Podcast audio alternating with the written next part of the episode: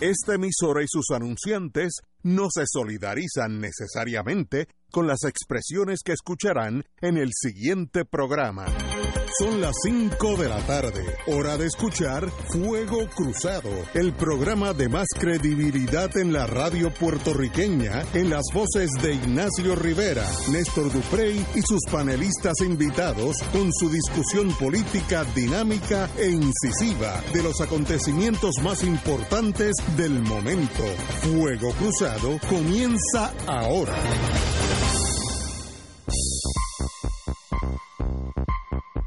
Muy buenas tardes, amigas y amigos en el aire otra edición de Fuego Cruzado. Néstor Duprey les habla. Hoy es jueves 27 de diciembre. Estamos aquí en vivo. Como saben, eh, Ignacio anda en la frontera de Estados Unidos y México eh, en gestiones Abuelísticas. que él alega son abuelísticas, pero yo creo que son más, más de diversión que de eh, que abuelísticas. Hoy está con nosotros eh, el querido amigo el licenciado Eduardo Tuto Villanueva. Tuto, saludos y bienvenido. Saludos a todos los compatriotas y a los amigos eh, que, que se encuentran aquí en sala hoy. Y tenemos un refuerzo hoy que le pedí que viniera abusando de la amistad para que nos ayude a pensar un poco y a discutir en este experimento que estoy haciendo en estos días que di el golpe de Estado eh, para organizar de otra manera el programa. Eh, en Puerto Rico se habla mucho del tema económico de una manera eh, salteada, ¿no? y no se le dedica, creo yo, el tiempo suficiente. Y hay muy pocos y pocas en el mundo de los economistas que pueden explicar, como diría una amiga mía, en Arroyo Habichuela. eh, Odio esa frase. Está bien, pero pues, pero los que nos escuchan le entienden. Eh, los temas económicos. Y yo, abusando de la amistad, invité al querido amigo y colega, profesor doctor Antonio Fernosa de Bien, para que nos ayude en esa, en esa tarea un poco complicada. Eh, doctor Fernosa de Bien, bienvenido a Muchísimas gracias. Cruzado. Gracias, Néstor. Gracias por la invitación. Este, acepto el reto, porque sigue siendo un reto. y para y para poner el pie forzado a esa conversación eh, hay una noticia que es titular hoy en, en, en la tarde que es una carta de la Junta de Supervisión Fiscal oye déjame hacer un comentario aquí en paréntesis de historiador eh, ¿qué manjar van a tener los historiadores cuando publiquen esta historia epistolar de la Junta de Control Fiscal y el gobierno de Puerto Rico. Va a ser ex- Bueno, tú extraordinario. tienes, tú tienes dos, dos cosas. Uno como historiador y otro como, como casi, casi experto beisbolero. Ah, sí. Porque el, en el box score de, de turnos al bate, no, no, el gobierno esta de Puerto Rico. está, o sea, todavía anda en dona. Exacto. No, no, no. Digo, o sea, no es que no es que la junta haya haya dado mucho palo porque ellos son yo creo que un poquito menos malos, pero pero la verdad es que esta gente, oye, es que no pega una. no pegan uno. Y yo, mi de psiquiatra político aficionado, Pero muy llamaría- bueno, pero muy bueno. Le llamaría el proceso de las cartas y los descartes. y los descartes. Pues hoy la Junta de Supervisión Fiscal, en una de sus cartas al gobierno de Puerto Rico, anunció que el gobierno falló en proveer el estimado formal del impacto fiscal requerido referente a las máquinas de juego electrónicos, por lo que podría frenar la puesta en vigor de la reforma contributiva. De inmediato, el representante del gobierno ante la Junta, Cristian Sobrino, reaccionó diciendo que le proveerán los datos que necesite la Junta, pero que la reforma contributiva sigue como planificada, pues cumple con el plan fiscal. Y citan a Sobrino en el nuevo día diciendo que estaremos proveyendo a la Junta de Supervisión Fiscal una comunicación formal atendiendo estos y otros asuntos técnicos de la carta próximamente. Y es que la Junta alega que eh, la reforma contributiva, y eso es una frase que a mí me estuvo curiosa, es insustancialmente consistente con el plan fiscal. Lo que quiere decir que es casi consistente. Y los sueños. Y los sueños, Sueños sueños son. son. O sea, y eh, le provee un término de siete días calendario al gobierno de Puerto Rico para que provea esa información para que entonces eh, se subsane esa discrepancia, que es una de tantas en términos de estimado entre el gobierno de Puerto Rico y la Junta de Supervisión Fiscal. Y un poco por ahí yo, a mí me gustaría empezar porque da la impresión de esos intercambios entre el gobierno y la Junta, que el gobierno no tiene un cuadro claro de cuál es la situación fiscal eh, y no le puede proveer esa radiografía clara a la Junta o la radiografía que tiene la Junta y la del gobierno son radiografías diferentes. Y un poco dejan al ciudadano común en la incertidumbre de cuál es la situación real en este momento del gobierno, de la, la situación fiscal del gobierno por un lado versus la situación económica del país. Y un poco yo siempre que hablo de, de Antonio, eh, subrayo que además de su experiencia académica tiene una gran virtud, además de hablar en arroyo habichuela, para que a Tuto pues se le alimente el, den por la frase. Eh, y es que ha estado en... Que es porque hay cosas que no se pueden simplificar. Ah, no, claro, no, estoy de acuerdo contigo. Pero Antonio tiene la virtud que ha estado en el mundo privado, en el mundo público, ocupó una posición en el Departamento de Hacienda, prominente, yo lo voy a proteger, no voy a decir cuál era. Y, y eh, estaba en la academia en este momento. Y a mí me gustaría que un poco comencemos por diferenciar, si es que es posible, el estado de situación de la finanza del gobierno versus la situación económica de Puerto Rico en términos generales. Bueno, eh, el reto definitivamente. No, yo te hice la pregunta lo más abierta posible para que usted se despache como usted entienda conveniente. Mira, eh, yo no, no, no me voy a, no le voy a, reaccionar nada a lo que pueda decir eh, el licenciado sobrino. Yo, yo creo que yo tengo ya hasta un grado de empatía con el pobre muchacho. ¿Cómo va a ser? ¿Por Bueno, pues está defendiendo lo indefendible. Pues eso es que él está ahí.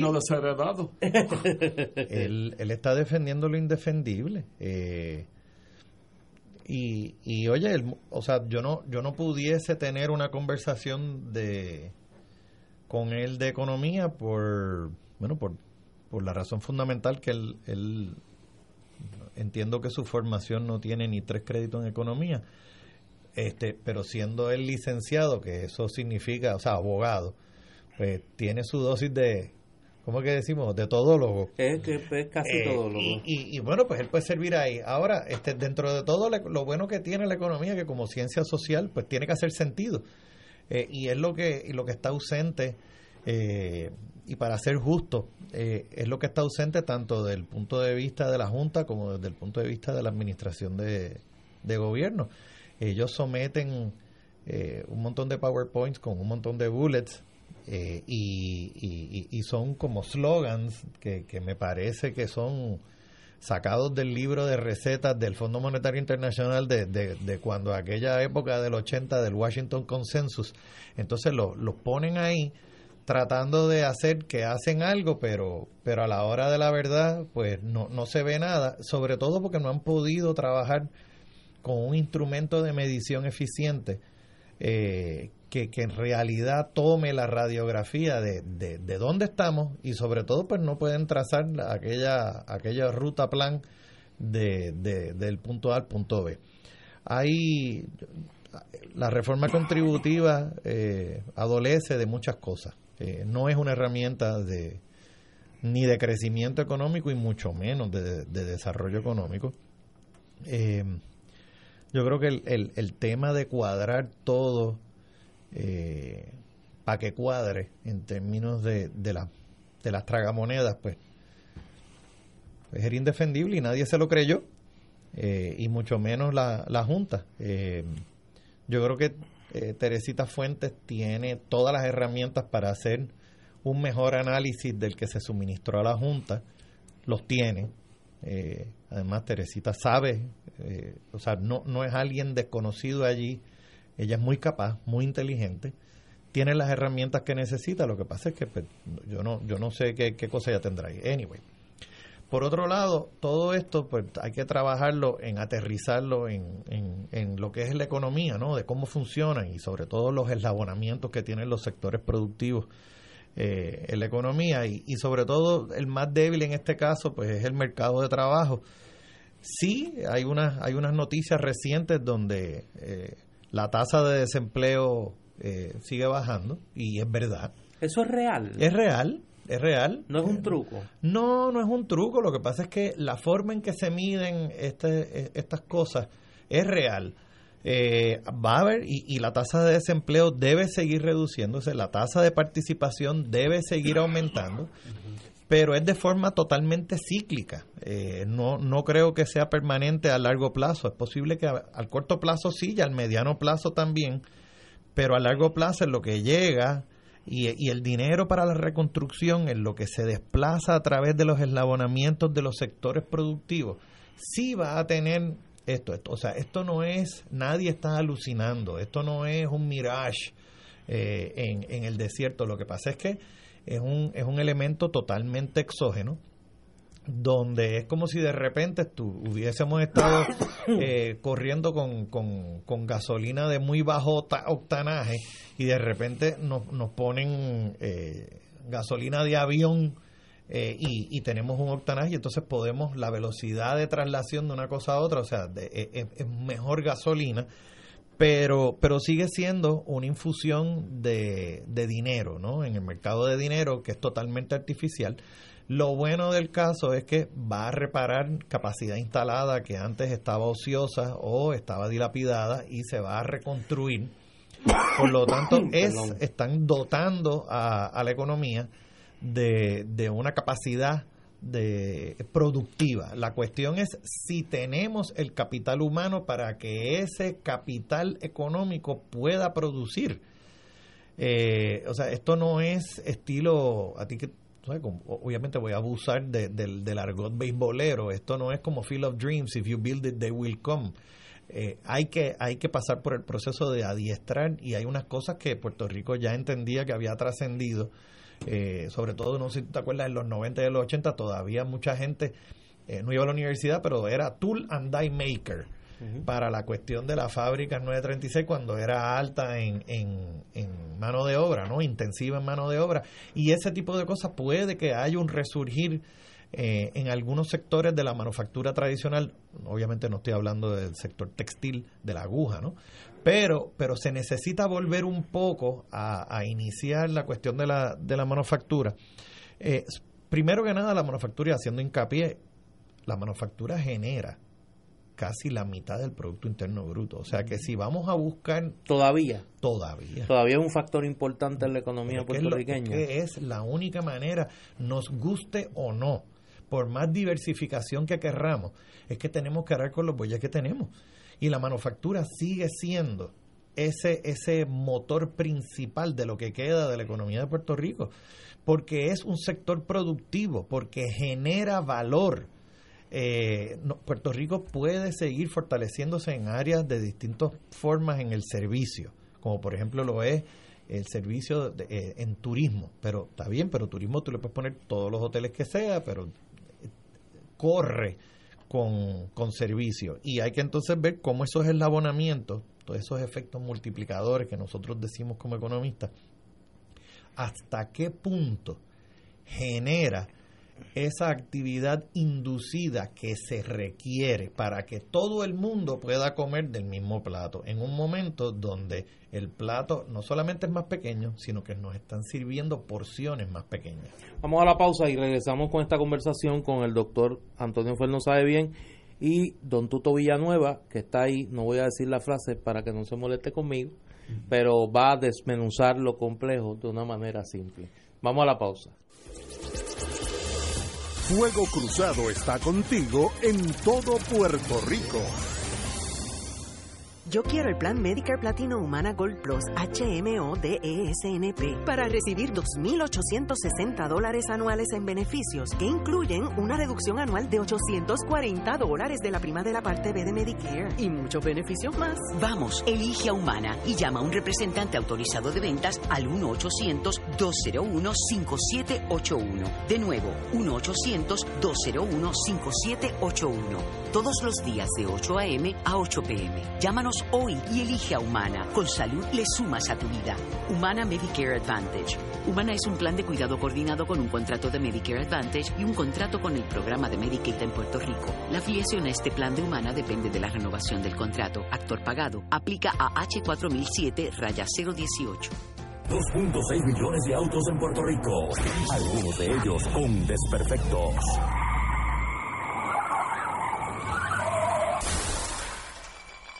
Autocontrol. Tu carro. Tu carro. Tu mundo. Lunes a viernes a las 11 de la mañana por Radio Paz 810 AM. Escucha los sábados a las 5 de la tarde para servirte un programa del Colegio de Profesionales del Trabajo Social de Puerto Rico con los temas de interés a la comunidad. Recuerda, los sábados a las 5 de la tarde para servirte por Radio Paz 810. ¿Sabías que existen cooperativas de trabajo, agrícola, vivienda, transporte, supermercados, farmacias, comunales, juveniles, entre otras? Para conocer más acerca de los beneficios y servicios del cooperativismo, sintoniza el programa radial de la Liga de Cooperativas de Puerto Rico, Cooperativismo por Puerto Rico, todos los martes a las 4 de la tarde por aquí por Radio Paz 810 AM. Y ahora continúa Fuego Cruzado. Regresamos, amigas y amigos, a Fuego Cruzado conversando esta tarde con el doctor Antonio Fernández bien sobre la economía de Puerto Rico, los últimos desarrollos en términos de las estadísticas de empleo, desempleo, el debate de política fiscal versus eh, comportamiento de la economía de Puerto Rico. ¿Tú, Villano? Bueno, yo creo que hay que empezar por, por lo que planteó por lo que planteó Néstor porque nos fuimos por si vamos a tener más empleo, más crecimiento, si es sostenido o si no es sostenido, que son elementos importantes en el análisis, pero eh, hay, hay, hay un problema de fondo y es una junta de control fiscal impuesta por un gobierno federal bajo una ley que se llama promesa. Y ese gobierno federal no fue electo por los puertorriqueños y la Junta de Control Fiscal no es electa por los puertorriqueños. Y los funcionarios supuestamente llamados a administrar el gobierno de Puerto Rico bajo la teoría de que aquí existe algún tipo de régimen democrático, que es el gobierno electo por los puertorriqueños, puede ser revocado por la Junta de Control Fiscal y se le pueden imponer unas políticas económicas particulares. La Junta está diciendo que eh, la legalización de las tragamonedas hace imposible una reforma fiscal entonces, el primer problema de fondo que yo tengo es eh, que aunque la Junta tuviera razón, yo no acepto que sean ellos quienes me lo tengan que decir. Eso es una decisión que debiéramos poder tomar los puertorriqueños nuestro gobierno, los que votamos por ellos. Y si no nos gustan y no resultan las políticas que implanten, tenemos la oportunidad de sacarlos en las próximas elecciones, pero a la Junta no tenemos la oportunidad porque son las siete plagas de Egipto y las siete plagas de Egipto no son electas democráticamente por nadie. Y estoy diciendo esto porque eh, la Junta en parte pudiera tener razón sobre el efecto que tienen la legalización de las tragamonedas en las políticas fiscales del Estado. Entonces, si fuera que la Junta le estuviera pasando ese debate al gobierno para que el gobierno lo examinara y el gobierno decidiera si tienen o no tienen razón y tomara una decisión que la Junta respetara y aceptara, pues entonces sería como si nosotros estuviéramos frente a unos economistas expertos eh, asumiendo la recomendación de esos economistas expertos porque nosotros pobrecitos no sabemos nada del asunto. ¿Por qué yo le digo esto? Pues miren, hay datos que dicen esto. Dicen que legalizar 20.000 tragamonedas ilegales son una merma de ingresos en los casinos entre 68.4 y 148.8 millones. El Fondo Educacional de la Universidad de Puerto Rico perdería hasta 26.9 millones. El Fondo General perdería hasta 9 millones anuales solo por la aportación de las tragamonedas. La compañía de turismo podría perder hasta 23 millones al año, ya que el 63% del presupuesto de la compañía de turismo proviene de las tragamonedas y el 80% de runtas viene de los hoteles con casinos. La pérdida de empleos en los casinos sería de hasta 914 empleos sin contar el impacto que tendría en los hoteles y en la cadena turística, que en total emplea 700 mil personas, 70 mil, perdón, 70 mil personas. Bueno, aquí hay problemas. 70 mil personas, ¿es el dato de qué? Es lo que eh, el impacto que tendría en los hoteles y en la cadena turística, que en total emplea 70 mil personas. Está bien, pero, ¿cuánto? O sea, 70 mil personas son los que emplean. Turística. La cadena turística. Está bien, pero yo no. digo, no. Como cuánto esta gente entiende que, que, pueden. Pero ahora vamos a eso. El asunto es que aquí hay de fondo, primero, ¿quién lo decide? ¿Lo decide la Junta o lo decide el gobierno supuestamente electo por los puertorriqueños en un régimen supuestamente democrático? Que sabemos que no puede ser democrático si no tiene la última palabra sobre las decisiones esenciales que afectan al pueblo. Y lo estoy diciendo en el y Habichuela. y lo segundo es que el juego es un vicio, sea en los casinos o sea en los tragamonedas, es un vicio que es un mal de fondo de salud pública, donde las personas solas, las personas enfermas, las personas mayores que los abandonan a su familia, consiguen su ayuda psiquiátrica en los casinos y en las tragamonedas. Y la posibilidad de que el mal que representan los casinos se extienda por toda la isla, con lo que han dado en llamar los que han analizado esto, guetos de jugadores, es un mal de salud pública también. Y yo no escucho aquí al llamado secretario de salud de Puerto Rico hablar de este problema. Y yo no escucho a los legisladores nuestros, salvo una excepción que ustedes les puede eh, parecer una sorpresa, que es el representante Hernández que presidió la Cámara. Eh, Aponte Hernández, Hernández, ha estado opuesto siempre a que el juego sea una estrategia de desarrollo económico. Pues esas son las cosas pertinentes, esas son las cosas que el pueblo debería saber. Yo creo que en cada familia puertorriqueña hay un ludópata, que es un vicioso del juego. Y, y, hay la tragedia de alguien que perdió su casa por estar jugando. Y hay la tragedia de niños que no tienen para comer porque su papá lo jugó o su mamá lo jugó todo. Y la Junta no debería ser quien decida si eso es correcto o no, bajo la premisa meramente de un cálculo económico. El gobierno de Puerto Rico debía estar examinando todo eso para ver qué es lo que permite verdadero crecimiento económico y no confundir lo que es crecimiento económico con desarrollo económico, que es lo que es sostenible, porque el crecimiento económico termina, pero el desarrollo económico es a largo plazo. Nosotros no estamos viendo aquí propuestas para el pueblo, ni del Partido Popular ni del Partido Nuevo Progresista, que establezcan un modelo de desarrollo económico que nos saque de un régimen de dependencia política y de un régimen de dependencia económica y de un régimen de vicio institucionalizado. Y tenemos que decir esas cosas porque podemos confundirnos con, las meras estadísticas, con los meros números, y, los números nunca informan realmente cuál es el mal de fondo. Yo quiero separar los tres puntos que tú traes para llevar a Toño traer a Toño a la conversación, sacando el, elemento del colonialismo, que es de lo que estamos hablando, de que la Junta toma la decisión sin el consentimiento de los puertorriqueños. El hecho de que el gobierno descanse su propuesta de reforma económica en traer a la economía eh, no legal, porque las tragamonedas, esas tragamonedas que se insertan ahora, están por ahí. O sea, no es no es que se va, eh, están ilegales, o sea, legal, legalizar ese, ese mecanismo no es una medida desesperada para tratar de justificar una reducción de la tasa contributiva a los individuos. O sea, no, yo creo que, no, no, yo creo que no. Yo creo que, eh, bueno, en el caso de las tragamonedas, yo ahí este, estoy con Tuto en, en términos de... Yo creo que el legalizar esto que ya existía y era ilegal es, una aceptación de, de, la realidad. De la fiscalización que no pudieron bregar con ella. Porque ¿por qué tú vas a legalizar algo que es ilegal? Si se supone que es ilegal y tú tienes un buen monitoreo, pues se supone que sea mínimo, tú no tendrás que mitigar nada. Pero es que esta gente está al garete. Pero Entonces, no es muy alto el costo social que estás pagando, que es lo que Lo- el, el bueno, otro elemento que trae tú Ah, a la, pero a eso voy, a la a ecuación, voy. Yo creo que sí. Además, e- esto, y es como decía Tuto, todo esto tiene, tiene su, su efecto.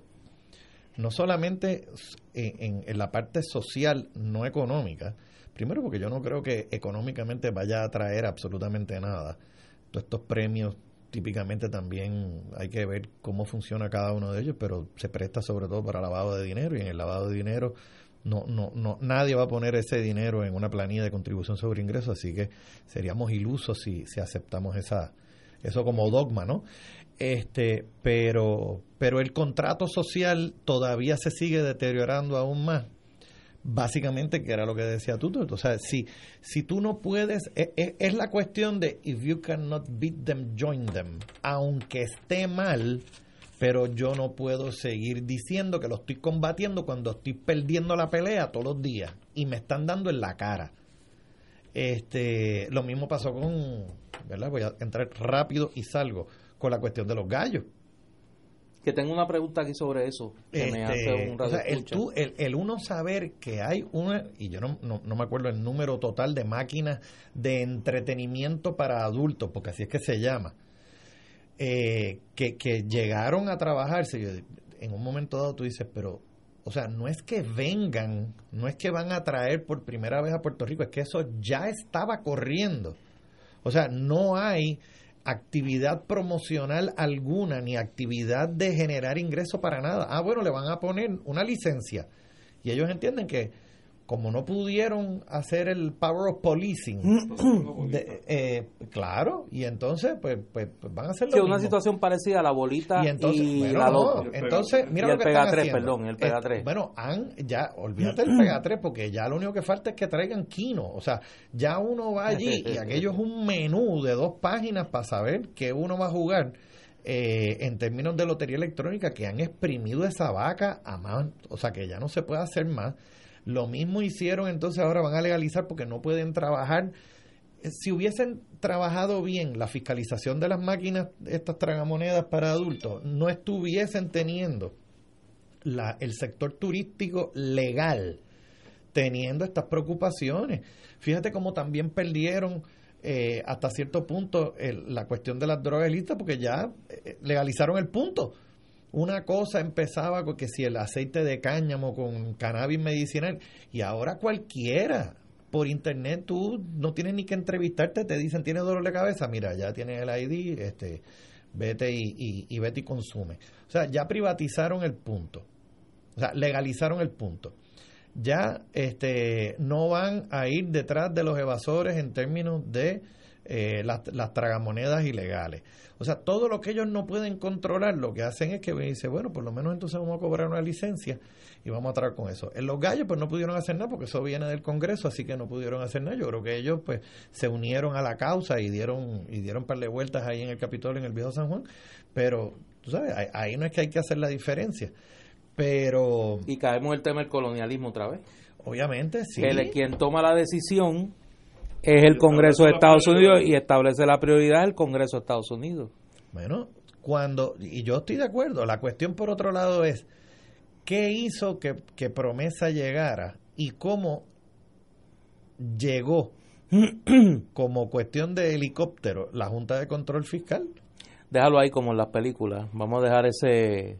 Vamos a dejar Eso ese... cuando se declasifiquen los documentos que dieron pie a la creación de la ley promesa, veremos muchos traidores en la historia de Puerto Rico. Vamos a la pausa y regresamos con ese pie forzado, a fuego cruzado. Fuego Cruzado está contigo en todo Puerto Rico. A los 16 morí en un accidente de auto. A los 54 me convertí en abuelo. A los 31 fundé mi propio negocio. A los 43 le di la vuelta al mundo. A los 29 fui padre por primera vez. Cuando donas tus órganos, vives más allá de tu vida. Lifelink de Puerto Rico. Regístrate como donante en donavidapuertorico.org.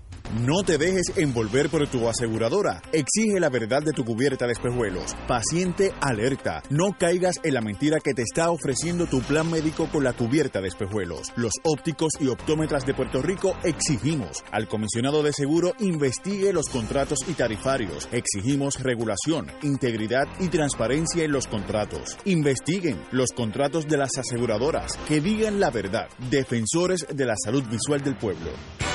Buenos días familia. Es la casa a la que siempre puedes llegar sin invitación. A las 10 de la mañana, Judith Felicie es tu anfitriona para conversar sobre medicina, psiquiatría de niños y adolescentes, artes, derecho, valores y fe. Todos los días por Radio Paz 810 AM. Buenos días familia. Donde una conversación parece demasiado corta. Buenos días familia. De lunes a viernes por Radio Paz 810 AM. Escucha los sábados a las 5 de la tarde para servirte un programa del Colegio de Profesionales del Trabajo Social de Puerto Rico con los temas de interés a la comunidad. Recuerda, los sábados a las 5 de la tarde para servirte por Radio Paz 810. Y ahora continúa Fuego Cruzado.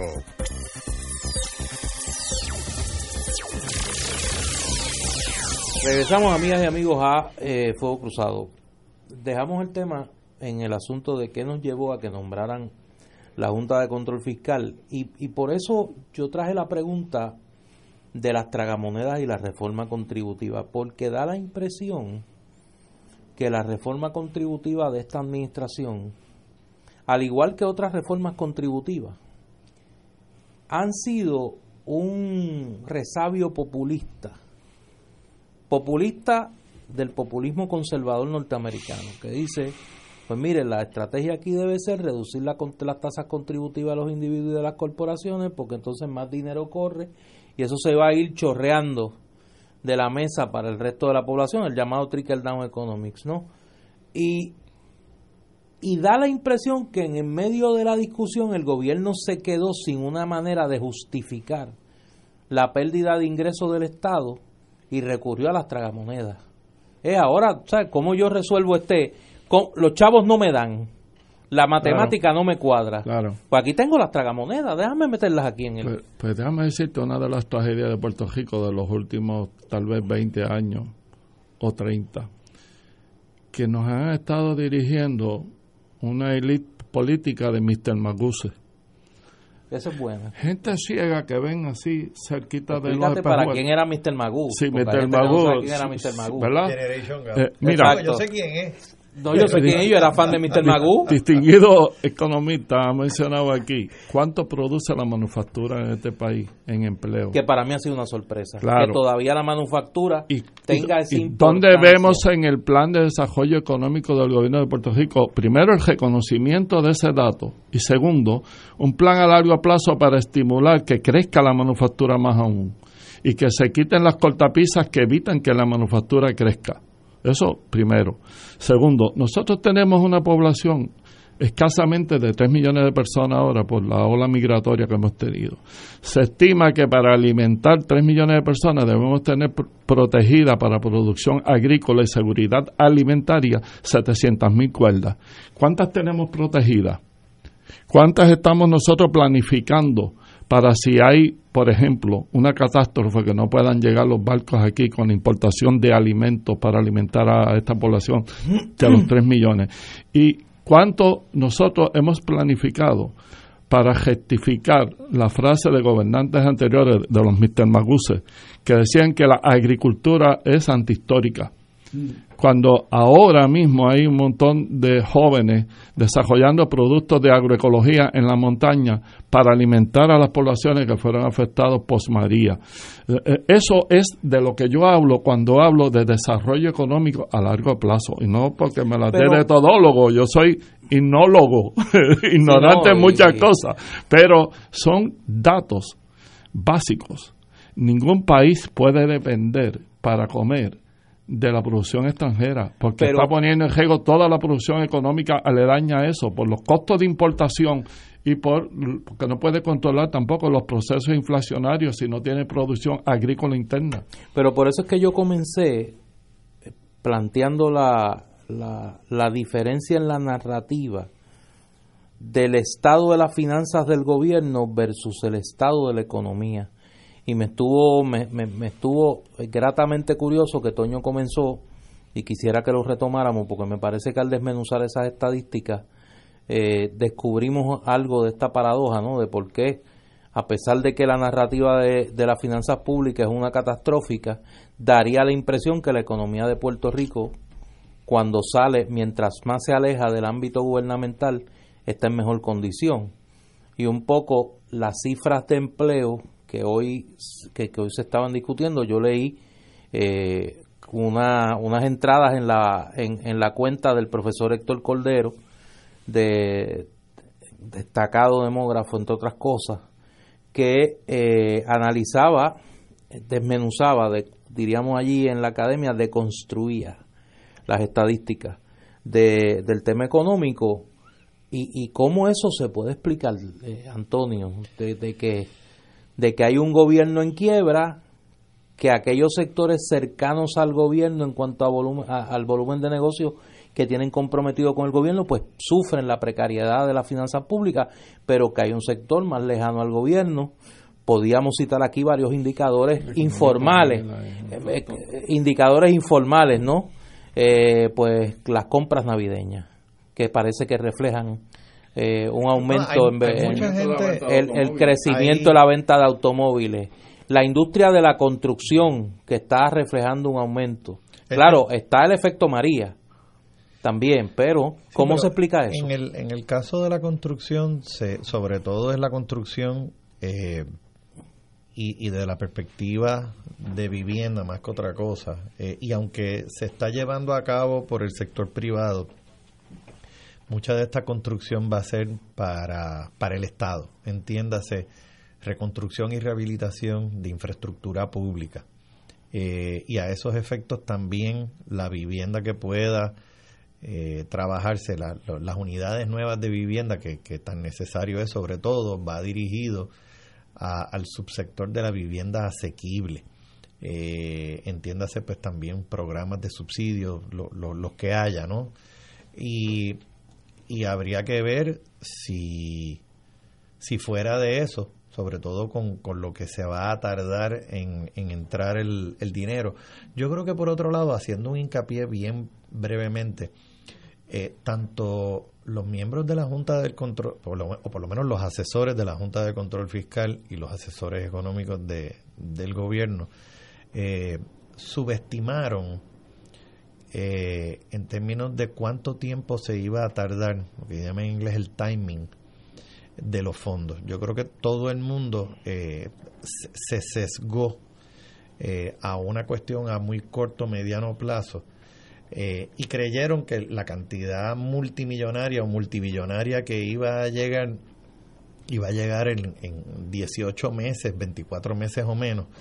Y pues alucinaron y entonces todavía están en negación eh, sobre todo hay, hay cosas específicas del plan fiscal que, que, que se supone que entraran este, este año fiscal, como por ejemplo la, la, cantidad de dinero que se estimó que iba a llegar por las reclamaciones del, del sector privado a las compañías de seguro por indemnización de los daños del huracán. Y se ha comprobado que, oye, fallaron, la, la, la proyección falló como por 80%, tú sabes, es una cosa bárbara. Y eso todavía al sol de hoy eh, no se ha corregido. La Junta ni siquiera ha dicho, oye, este dinero que se supone que entrara y va a tener un efecto multiplicador, oye, esto, como que no ha entrado y no va a entrar tampoco. Eh, el dinero, mucho de dinero que viene, mucho dinero para obras necesarias, sobre todo de infraestructura, como he dicho, eh, vial, en, en vivienda asequible tan necesaria. Eh, va a llegar, pero no va a llegar en los próximos meses tampoco. Eso tiene sus cosas buenas y sus cosas malas. ¿Cuáles son las buenas y las malas? Eh, la mala es que uno entendí, mucha gente, mucha gente entendía que, que mucha cantidad de dinero iba a llegar pronto. La sobreestimación. Y, y de- so- de exacto. Y, entonces dijeron, bueno, supongamos que en 10 años la inmensa mayoría del dinero va a llegar en el año 1, 2 y 3. Y entonces, paulatinamente, asintóticamente se va a ir saliendo hasta asintóticamente llegar a cero, porque lo- lo- eh, tiene una vida útil, porque el dinero se va a acabar. Pero funciona en fases.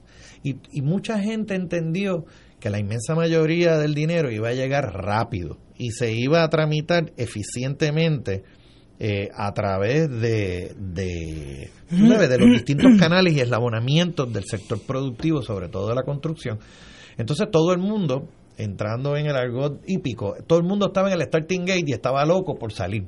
Y se dieron cuenta que llegaron dos años temprano. O sea, llegaron demasiado temprano y el dinero no ha llegado y tampoco va a llegar todavía, sobre todo porque hay eh, unas cosas que, que es lo que se llama en inglés el red tape, la burocracia federal, que sí existe, que, que está enraigada en todo este tipo de cosas. Y políticas públicas internacionales eh, intencionales para retrasar la entrega de esos fondos. Eh, puede ser- también, o sea, no, no, no, no lo voy a negar. No, pero Eh, pero todo este dinero, o sea, llega un momento que tú dices, bueno, y en vez, o sea, y, y los fondos federales para cuándo, o sea, pa- pa- para para parafrasear la cuestión de y el anillo para cuándo. ¿Cuándo es que va a llegar toda esta bonanza que no llega? Bueno, pues va a llegar, pero como te digo, lo malo es que mucha gente entendió que la inmensa mayoría iba a llegar en el En el año 2019. 2019, 2020, 2021 y entonces imagínate, esos son chavos para la campaña. Así que todo está eh, chuching. Y de repente le dijeron, mire, no, es que eso todavía no va a empezar a llegar, que es algo que yo entiendo que es relativamente mejor, no es que sea bueno, pero es menos malo, y es que te van a decir, no, mira, es que la concentración de este dinero no va a ser en los años 2, 3, 4, 5, sino que va a ser algo más paulatino. Y eso ayuda porque hasta cierto punto pues estira el chicle. Eh, eh, claro, considerando que esto funcione de la manera en que se diseñó que iba a funcionar, que no tenemos absolutamente ninguna garantía de eso, pero eh, aspiramos a que eso más o menos funcione y por lo tanto la cuestión de la reconstrucción se va a tardar más tiempo. Eso implica que va a haber menos dinero por año, pero va a durar más tiempo y hasta cierto punto nos da un poco más de aire a lo que estábamos hablando fuera de aire, el planteamiento que me hace Tuto es cómo podemos prepararnos ante la evidente ausencia de fondos federales para que la, el sector productivo interno del país pueda seguir llevando a cabo la necesaria actividad económica para que todo el mundo, o sea, para que podamos seguir viviendo aquí y no vivir en un gueto de beneficencia. Además que va a ser un poco difícil porque si, si, si las tendencias demográficas eh, no, tú sabes, no, no se mitigan dentro de 25 años, esto va a ser la égida más grande del Caribe. Este, y, y la economía no está diseñada, la planificación económica, ni en servicios, ni en infraestructura, ni en calidad de nada, está estructurada para una población de adultos mayores. Para empezar, no existe. Y sobre todo... no hay planificación económica No en hay, Puerto no, Rico. pero la hay mala. La hay mala. Y entonces... Digo cuando la donde la hay, pero donde la hay. Entonces en- la Pero gente me dice, poca. mira en Florida esto lo otro. Bueno, pero en Florida el fenómeno es que hay una fácil movilidad en términos de mudarse, pero la inmensa mayoría de esa gente se muda a Florida una vez después de estar jubilado y viene con capital. Viene con dinero, no son, no son una comunidad de adultos mayores indigentes, como lo hay en Puerto Rico. Entonces la pauperización, tú sabes, de la- del sector laboral no ayuda. Que todavía tenemos tiempo para revertir y mitigar estos riesgos, definitivo. La cuestión es lo que decía por otro lado Duto, yo no creo que haya ninguna voluntad política en atender porque mm, est- esta administración tiene un endemiaje de propaganda muy eficiente y se rehusan a escuchar las malas noticias. Es que se puede. Claro.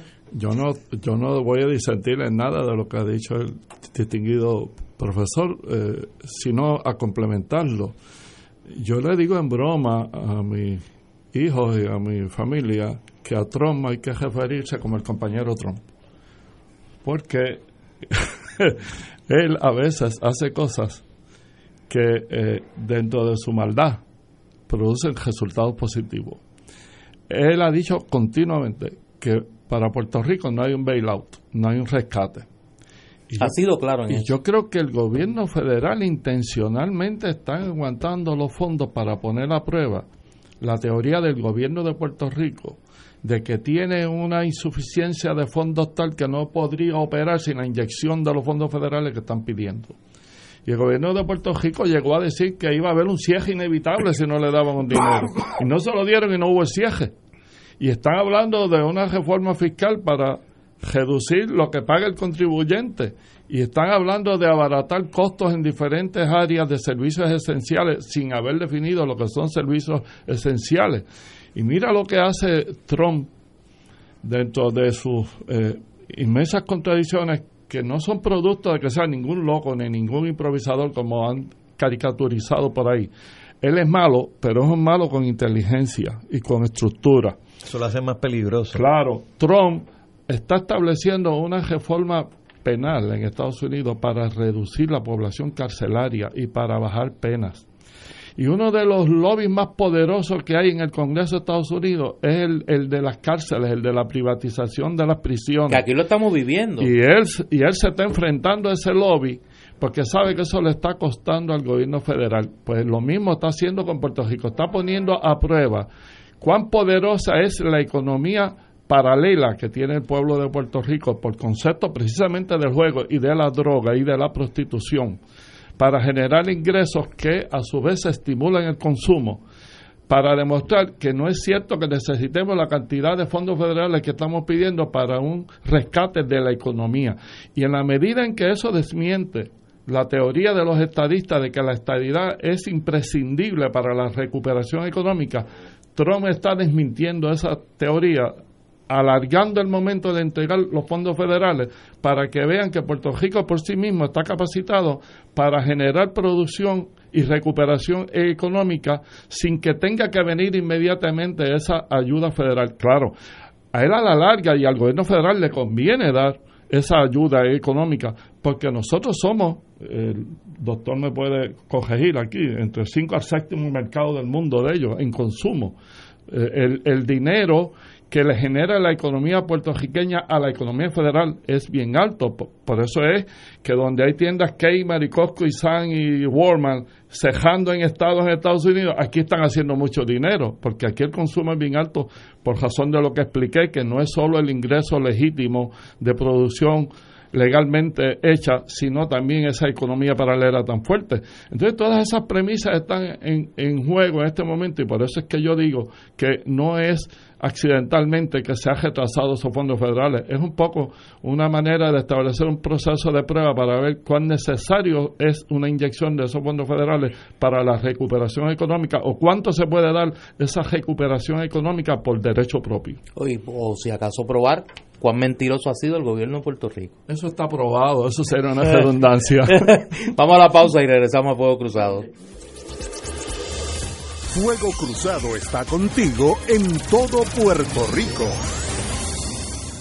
En el restaurante y marisquería Reina del Mar, nuestros platos están confeccionados con ingredientes frescos para realzar el sabor gourmet internacional. Festival de langosta fresca del país, dos libras en su plato por 39.95. Un acompañante y preparada a su gusto. Cortes de pescado, rodaballo, merluza, salmón, filete de bacalao fresco, chillo frito, ensaladas y parrillada de mariscos. Diariamente ofrecemos serenata de bacalao y cabrito guisado deshuesado. Restaurante y marisquería Reina del Mar, con los mejores precios del mercado en un ambiente elegante, familiar con atenciones de primera, abierto de lunes a viernes y domingos desde las 12 del mediodía, localizado frente al Centro Judicial y Estación Piñero del Tren en Atorrey, 754-9933. Contamos con vale parking y abierto días feriados. Cada sábado de 9 a 11 de la mañana tendrás un encuentro con De Frente con la Verdad, donde se discuten asuntos que tocan de cerca la actualidad en todas sus perspectivas, las historias que afectan a tu diario vivir, estos y otros temas analizados desde el punto de vista evangélico. De Frente con la Verdad, todos los sábados de 9 a 11 de la mañana por Radio Paz 810. Buenos días familia. Es la casa a la que siempre puedes llegar sin invitación. A las 10 de la mañana, Judith Felicie es tu anfitriona para conversar sobre medicina, psiquiatría de niños y adolescentes, artes, derecho, valores y fe. Todos los días por Radio Paz 810 AM. Buenos días familia. Donde una conversación parece demasiado corta. Buenos días familia. De lunes a viernes por Radio Paz 810 AM. Venimos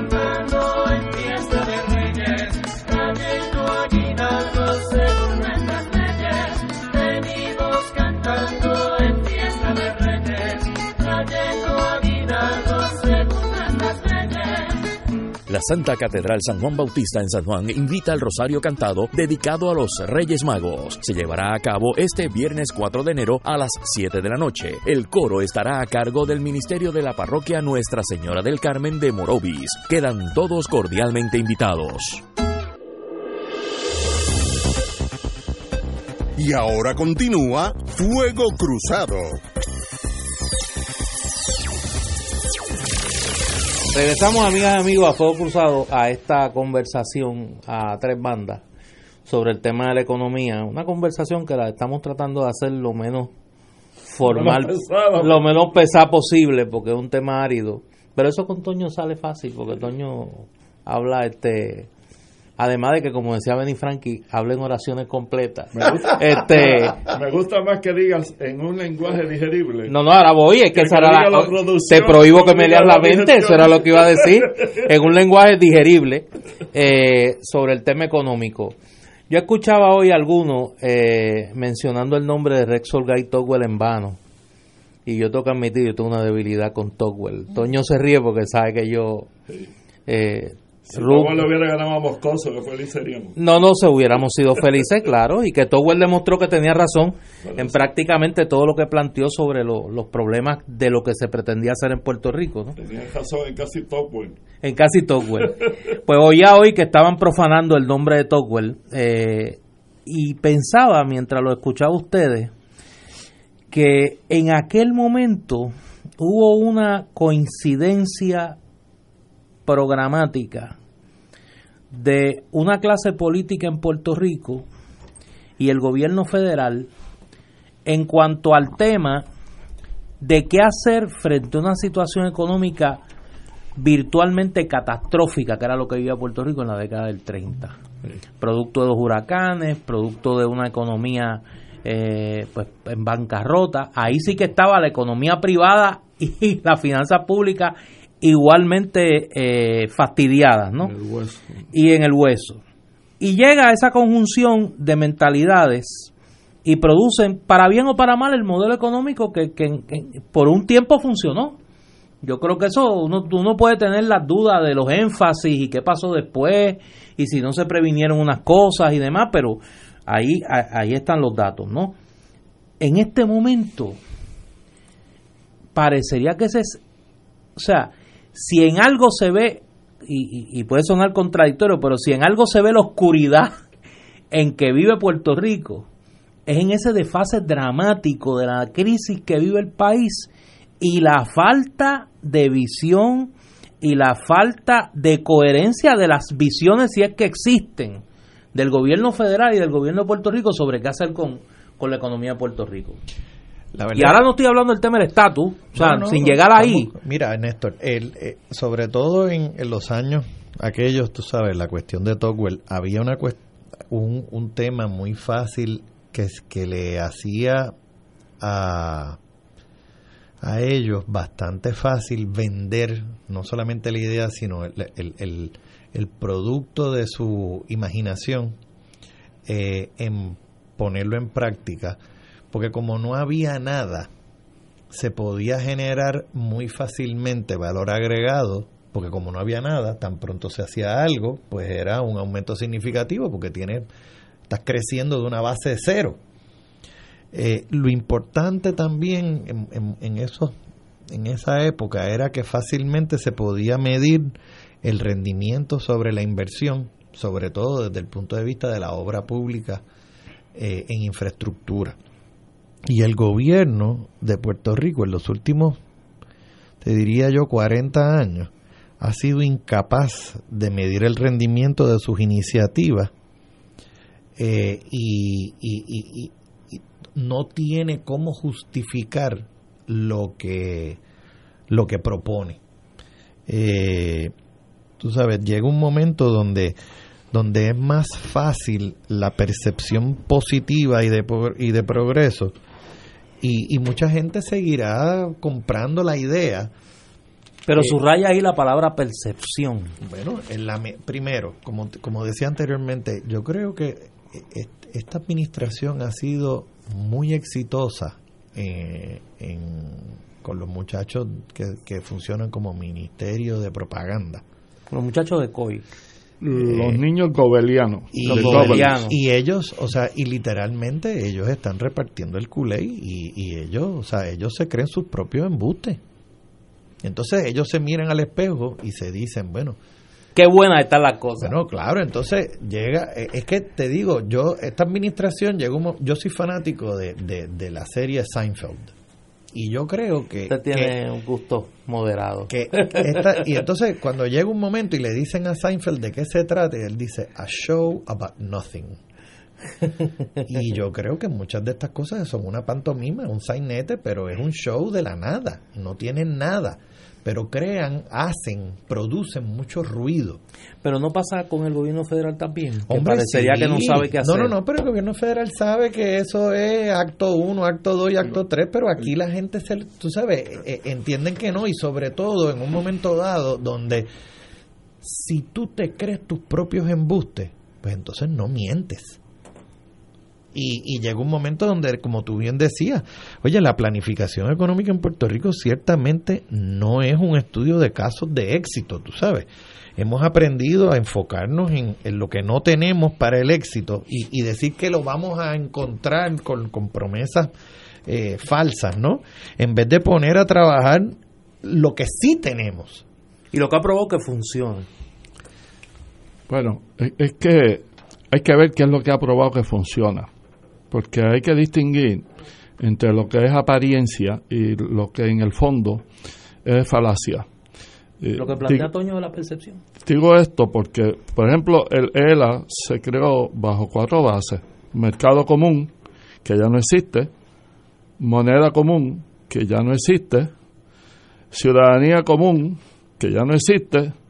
Y defensa común, que ya no existe. Con los tratados de libre comercio y con las nuevas formas de relaciones internacionales, el gobierno federal ha decidido darle los mismos privilegios que le daba al ELA del 50 y 60 a muchísimas repúblicas que son socios comerciales que le producen. Eso, número uno. Número dos, eh, yo cuestiono lo de que funcionó porque, por, sé. por ejemplo, para la década del 70, creo que específicamente en el 1967, y el doctor Fernández recordará esto, en la revista de Ciencias Sociales de la OPG, el doctor Genaro Vaquero publicó un artículo donde decía que la economía de Puerto Rico, de Lela, era cuando nos daban como la vitrina de la democracia y como el ejemplo de desarrollo económico en el Caribe y en Latinoamérica. Era una burbuja de jabón que iba a explotar, precisamente porque estaba basado en capital extranjero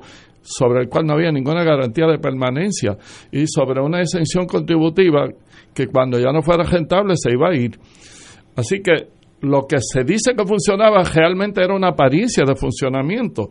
Pero tercero, eh, si el modelo nuestro para hacer un modelo de crecimiento económico y a la larga desarrollo económico es, son las teorías del gobierno federal y de Reaganomics, las que estableció Reagan y las que eh, eh, estableció en Gran Bretaña la primera ministra Margaret Thatcher, pues esto es un desastre porque Estados Unidos hace tiempo que le hubieran puesto una junta de control fiscal, el Fondo Monetario Internacional y el Banco Mundial de Desarrollo, si no fueran la primera potencia eh, mundial, perdón, del mundo, porque ellos no pueden establecer un presupuesto balanceado hace casi una década.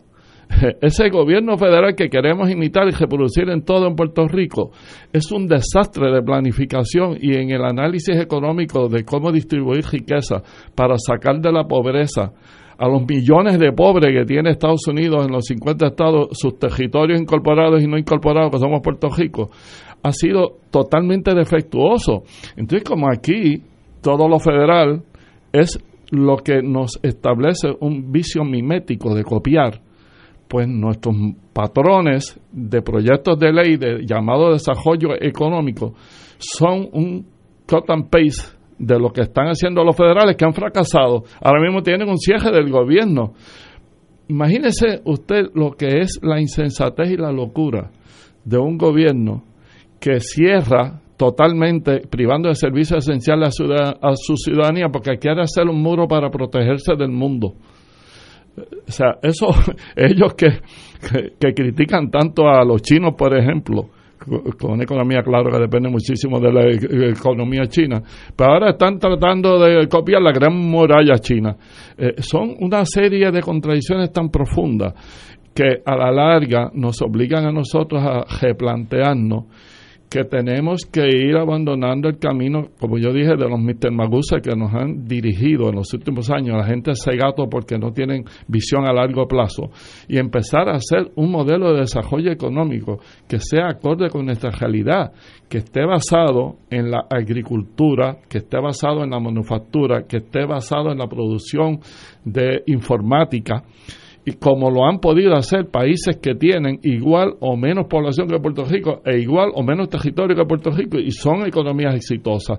Pero claro, depende de quién lo diga, porque aquí la gente descarta el mensaje por el mensajero. Aquí la gente dice, esos son los independentistas con su discurso de siempre para hacernos ver a nosotros que tener la libertad, que tener poderes, que poder mandarlo en su propio país es una cosa necesaria para el desarrollo económico y, y, no miran los fondos federales que recibimos. Bueno, pues estamos recibiendo fondos federales hace casi un siglo y estamos en quiebra aún recibiendo fondos federales. ¿Por qué no se cuestionan que eso es un modelo económico que lo que crea es más dependencia y más infradesarrollo económico? ¿Por qué no se lo plantean? Pues porque ya adoptaron eso como si fuera un dogma de fe. Lo federal es bueno y lo no federal es malo. Vamos a la pausa y regresamos aquí a Fuego Cruzado. Fuego Cruzado está contigo en todo Puerto Rico.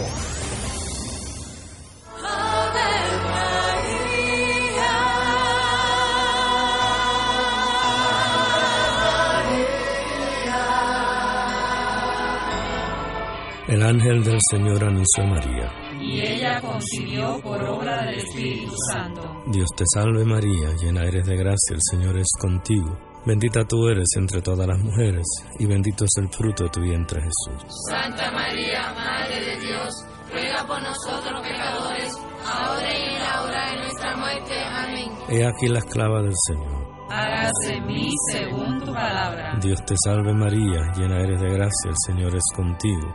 Bendita tú eres entre todas las mujeres, y bendito es el fruto de tu vientre Jesús. Santa María, Madre de Dios, ruega por nosotros pecadores, ahora y en la hora de nuestra muerte. Amén. Y el Verbo se hizo carne. Y habitó entre nosotros. Dios te salve María, llena eres de gracia, el Señor es contigo. Bendita tú eres entre todas las mujeres, y bendito es el fruto de tu vientre Jesús. Santa María, Madre de Dios, ruega por nosotros Ruega por nosotros, Santa Madre de Dios. Para que seamos dignos de alcanzar las promesas de nuestro Señor Jesucristo. Oremos. Derrama, Señor, tu gracia sobre nosotros, que por el anuncio del ángel hemos conocido la encarnación de tu Hijo, para que lleguemos por su pasión y su cruz a la gloria de la resurrección, por Jesucristo nuestro Señor. Amén. Gloria al Padre, al Hijo y al Espíritu Santo. Como era en un principio, siempre, por los de los siglos. Amén.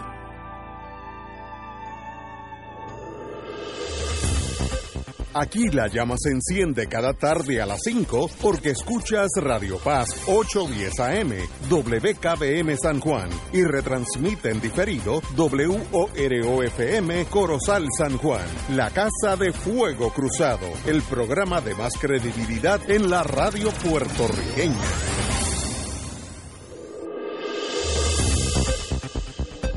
Y ahora continúa Fuego Cruzado. Regresamos, amigas y amigos, a Fuego Cruzado. Estamos conversando hoy con el doctor Antonio Fernández Sajebien, eh, profesor del de, Departamento de Ciencias Económicas del Recinto Metropolitano de la Universidad Interamericana de Puerto Rico. Si no lo decimos, pues ya usted sabe, tenemos problemas. Para el informe mensual, Para el de, informe actividades. mensual de actividades, pues tenerlo ahí. Y el querido amigo y hermano Eduardo Tuto Villanueva, el licenciado Eduardo Tuto Villanueva. Y estamos hablando de una manera poco tradicional sobre el tema económico de Puerto Rico. Desde que yo era, no puedo decir que chiquito, eh, pues como dice mi mamá, yo nunca fui chiquito. Sí, yo nunca fui chiquito. Desde que yo era más joven, estoy oyendo como esta, esta panacea de la industria de servicios. Y que te dicen, no, porque el futuro de la economía de Puerto Rico está en la industria de El servicios. gobernador la mencionó antier en el. No, en no, yo me acuerdo que hubo hasta un momento que anunciaron que Puerto Rico iba a ser el centro de servicios del Caribe y que cuando abriera Cuba, Puerto Rico se iba a beneficiar porque nuestra industria de servicios eh, iba a ser eh, la que le iba a proveer a Cuba el entrenamiento en eso. Y, ha habido como 10 encarnaciones de la industria de servicios. Y ahorita yo me sorprendí cuando Toño planteó que la manufactura todavía tenía un papel tan importante en la economía nuestra, porque yo pensaba ya, iluso al fin, que la industria del servicio ya tenía un protagonismo eh, mayor en, la, en, los sectores de la economía. Ese, ese sector de bienes y servicios que tantas expectativas ha generado en el pasado y que todavía en el presente, como dice Tuto, genera, ¿cómo se está comportando ahora mismo? Bueno, la verdad es que eh, hay, hay par de cosas, ¿no? Eh, uno, uno tiene que, que mirar esto con la oye, con la rigurosidad intelectual necesaria. Este, y hay veces que, que, como dice Tuto, no hay, no hay forma de, de que haya una explicación en arroyo habichuela. Porque hay cosas que son eh, se- se complicadas, de- punto. son complicadas y se definen y uno tiene que, que aprender a definir las cosas como, como son, ¿no? Eh, la manufactura sigue siendo la mitad de- del Producto Interno Bruto, el 48-49%, con un 8% de la fuerza trabajadora. O sea, Puerto Rico sigue Ah. teniendo una manufactura eh, muy competitiva, de, de alto valor añadido, sobre todo en lo que queda de manufactura, que ya no es intensivo en, en mano de obra, sino sumamente intensivo en el uso del capital. Y el eslabonamiento que trae eso con, con buenas remuneraciones, pues hace que el mercado de bienes y servicios atienda a estos factores eh, productivos que, que demandan, pues, a su vez, pues, bienes y servicios. ¿Qué Eh, es? Déjame que me hacen una pregunta aquí. Para el, el, el, el radio escucha que no maneja estos conceptos con, con, con proficiencia. Cuando hablamos de la industria de bienes y servicios, ¿de qué hablamos? hablamos de la el, el mercado de o sea es que quiero no quiero hacer un ejemplo no quiero hacer un ejemplo y quiero definirlo y, y tal vez lo que tengo que empezar es, es definiendo cuáles son los sectores de la economía. Los sectores de la economía pues son agricultura eh, en Puerto Rico no, no, no hay minería pero lo es o sea tiene manufactura está el sector gobierno eh, está el sector de comercio eh, al detal, está el sector de comercio al por mayor y, y todo lo que no sea eso eventualmente cae básicamente en el sector de bienes y servicios que, que suple eh, productos sobre todo al más bajo nivel, y cuando digo bajo nivel no es que, que sea malo, sino al más micro, porque se demandan ciertos productos y ciertos bienes, o sea, bienes como artículos, ¿no? Eh, que, que también tiene eh, en el, un, gran papel dentro de los sectores productivos.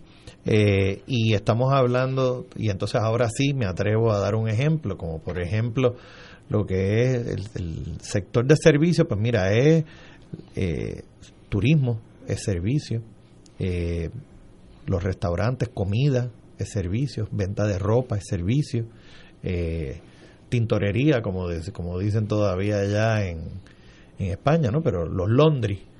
Eh, y también entran eh, cosas como, por ejemplo, eh, gasolineras, eh, panadería. Esos son servicios. Esos son servicios. Electricistas, plomeros, abogados, economistas.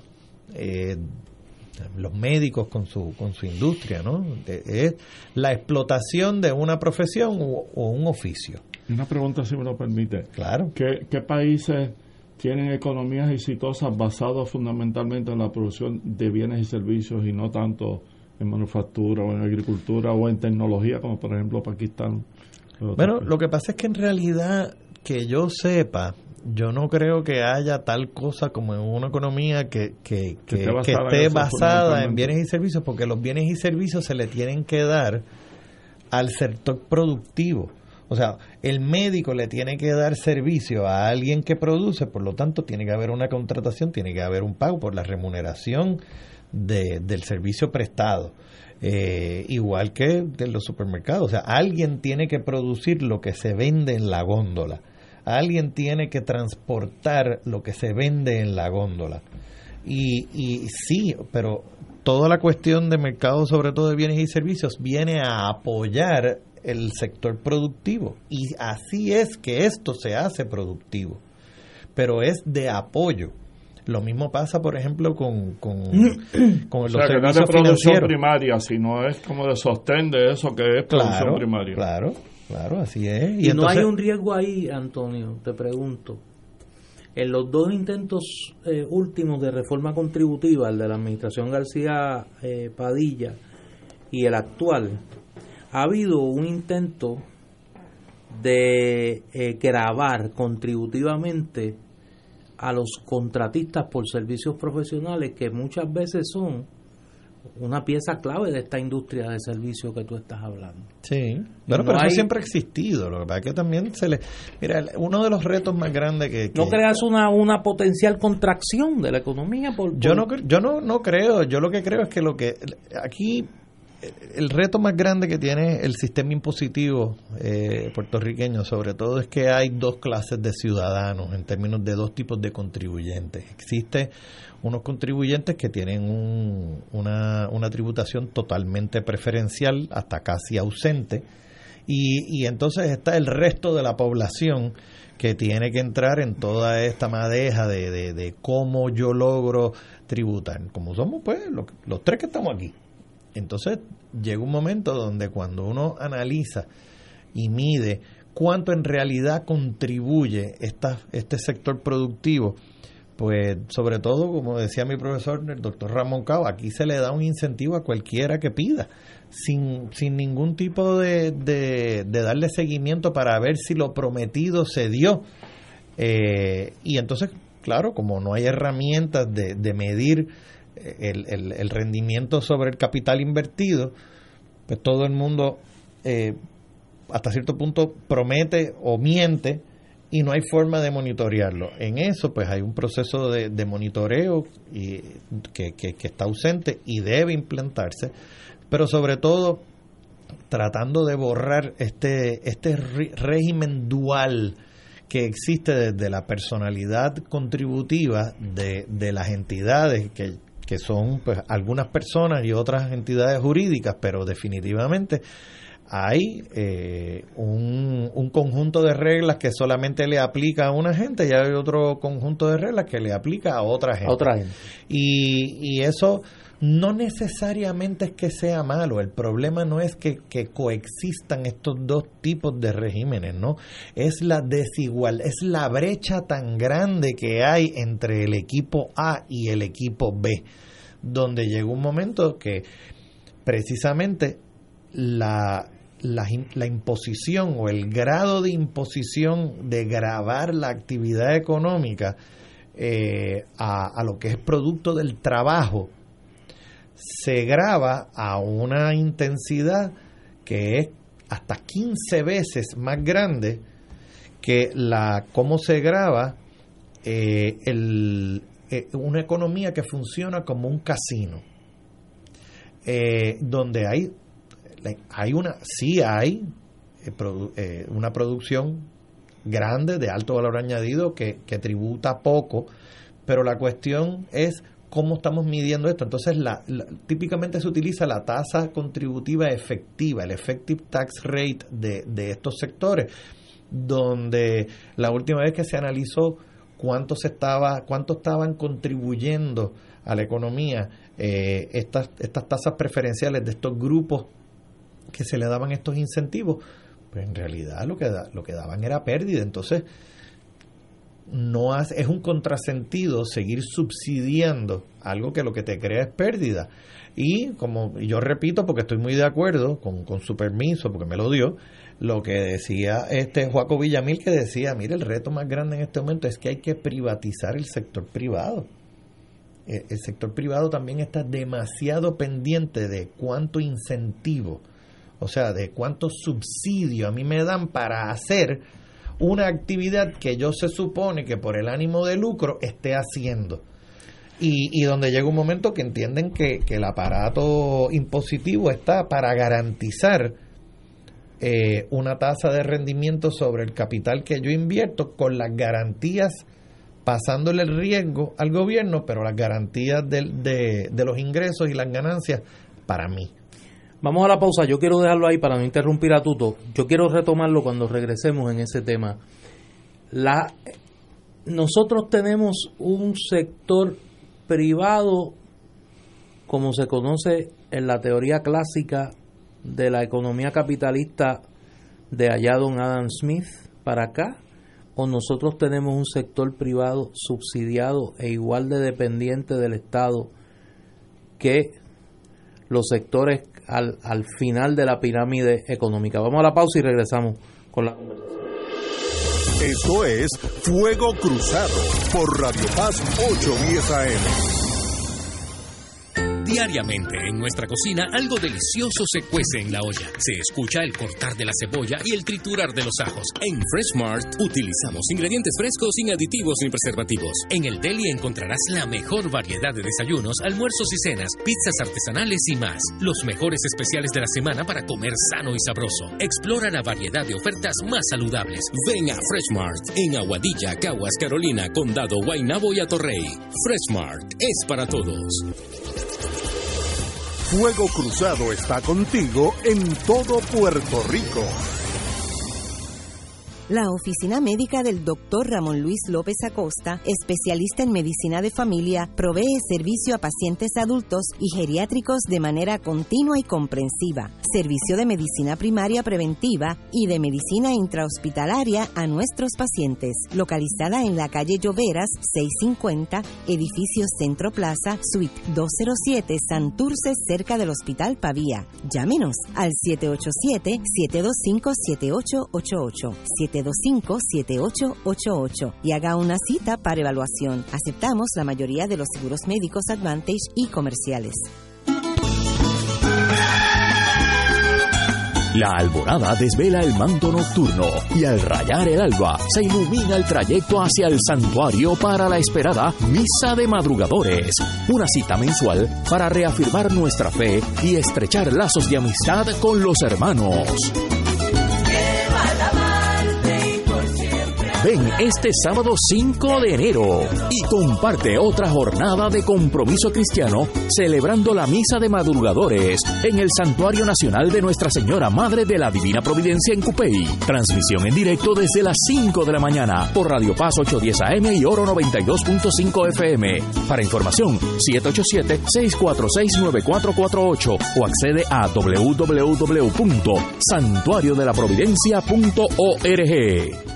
Fanático del deporte, la mejor información y el mejor análisis lo escuchas los sábados a las 2 de la tarde por Impacto Deportivo con Javier Sabat y el más completo elenco en deportes por Radio Paz 810 AM y en las redes sociales Facebook Impacto Deportivo Radio PR Twitter e Instagram Impacto underscore Deport juntos, impactando el deporte nacional. Y ahora continúa Fuego Cruzado.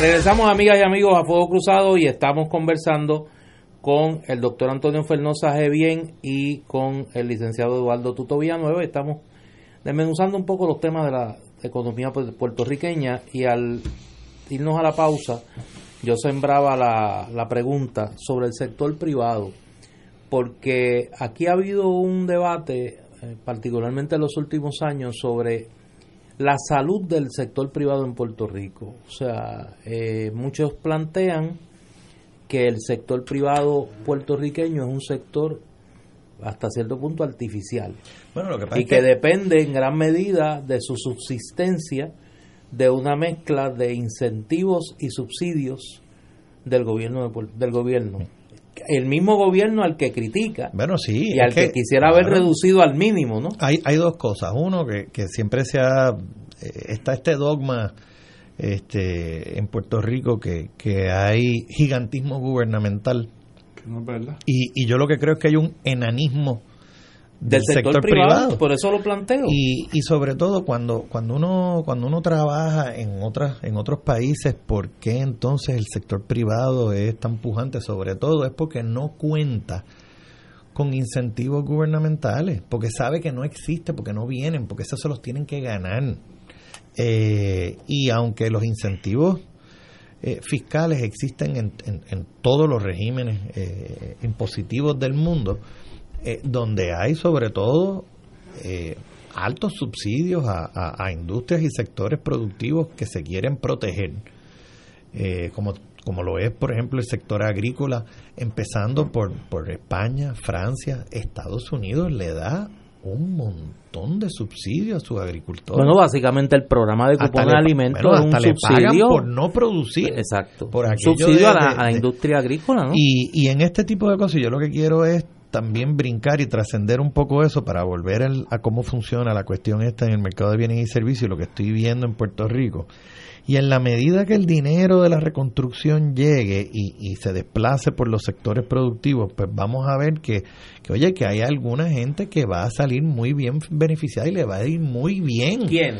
Bueno, todo depende la de... industria de- de la construcción bueno, claro, pero el, el sector de la construcción pues va a haber este va a haber obreros de la construcción, va a haber ingenieros en la construcción, va a haber gente que se va a necesitar, por ejemplo, en el manejo de proyectos de construcción porque oye, no no no todo, o sea, es una pericia eh, distinta de- dependiendo de cuál sea la obra de infraestructura y la obra de infraestructura que viene es tan grande que va a necesitar de mucha gente, de muchas cosas.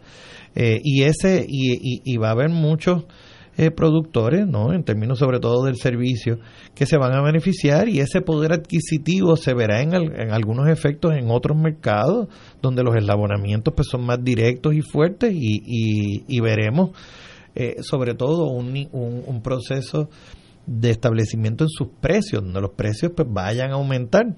En aquellos que no, pues seguirá languideciendo hasta que lleguen a depender exclusivamente de, de la, de la poca demanda interna que haya por esos bienes y esos servicios. De acuerdo a tu, a tu, a tu mirada y a tu análisis, ¿cuáles son los sectores en este momento de la actividad económica privada, más para usar una palabra que le gusta mucho al gobernador y al equipo y a su equipo, los sectores más vulnerables de la actividad económica privada en este momento en Puerto Rico? Bueno, lo- sec- yo creo que hasta cierto punto todo sector es vulnerable en este momento. ¿Por todo. qué? Primero porque el estado de la, de la infraestructura y la planificación del, de- de la- del andamiaje productivo no está diseñado para, o sea, lo que llamamos la oferta, no está diseñado para el tipo de, de los servicios y bienes que el pueblo o la población puertorriqueña va a demandar. Y yo creo que es- una oportunidad dorada para poder, eh, hasta cierto punto, eh, enderezar la nave y, y entonces empezar a trabajar con, con quién es la población que va a, entre comillas, beneficiarse de esa infraestructura que se, que va, que se va a dejar cuando se reconstruya lo que se vaya a reconstruir, porque no todo lo que se quiera reconstruir se va a reconstruir. Y entonces, mira, Japón tiene un problema de, de envejecimiento muy alto, lo que se llama la pirámide poblacional está totalmente invertida. La diferencia estrepitosamente grande entre la población de Puerto Rico y la población japonesa es que el japonés ahorra muchísimo de su ingreso y la tasa de ahorro de Japón es una, si no es la más alta, es una de las más altas del mundo. Entonces, eso no significa que no haya adultos mayores pobres, pero la inmensa mayoría del adulto ha podido mitigar ese reto en su eh, etapa de retiro, de jubilación, con ahorro privado. Y, y, entonces puede mantener hasta cierto punto su punto de, consumo de subsistencia. En Puerto Rico esa no es la realidad. ¿no? Se le ha, se, el, trabajador ha tenido que eh, como casi casi claudicar a muchos de sus derechos eh, y se le ha hecho mucha trampa eh, por parte del Estado. y, y, cuando vemos todavía queda por verse, pues estas reformas estructurales de las que tú hablas, de, de, las cuestiones de los más vulnerables y, y, de la otra infraestructura, pero todavía queda por verse, pues las iniciativas de reformas estructurales en algunos mercados, sobre todo, pues como tú bien mencionabas, y, y en esto pues le doy gracias al beneficio de, de, Héctor Cordero en, de City University of New York y de Alexis Santos en, en Penn State University, eh, que han sido desde la diáspora han sido más que claves en, esclarecer y nos han dado mucha luz. A los dos, aunque alguna gente dice que no se está hablando, yo un poco ayer, eh, yo no regaño a nadie, pero llamaba la atención con, un grado de autoridad a los que dicen que aquí no se ha hablado del tema del cambio poblacional en Puerto Rico.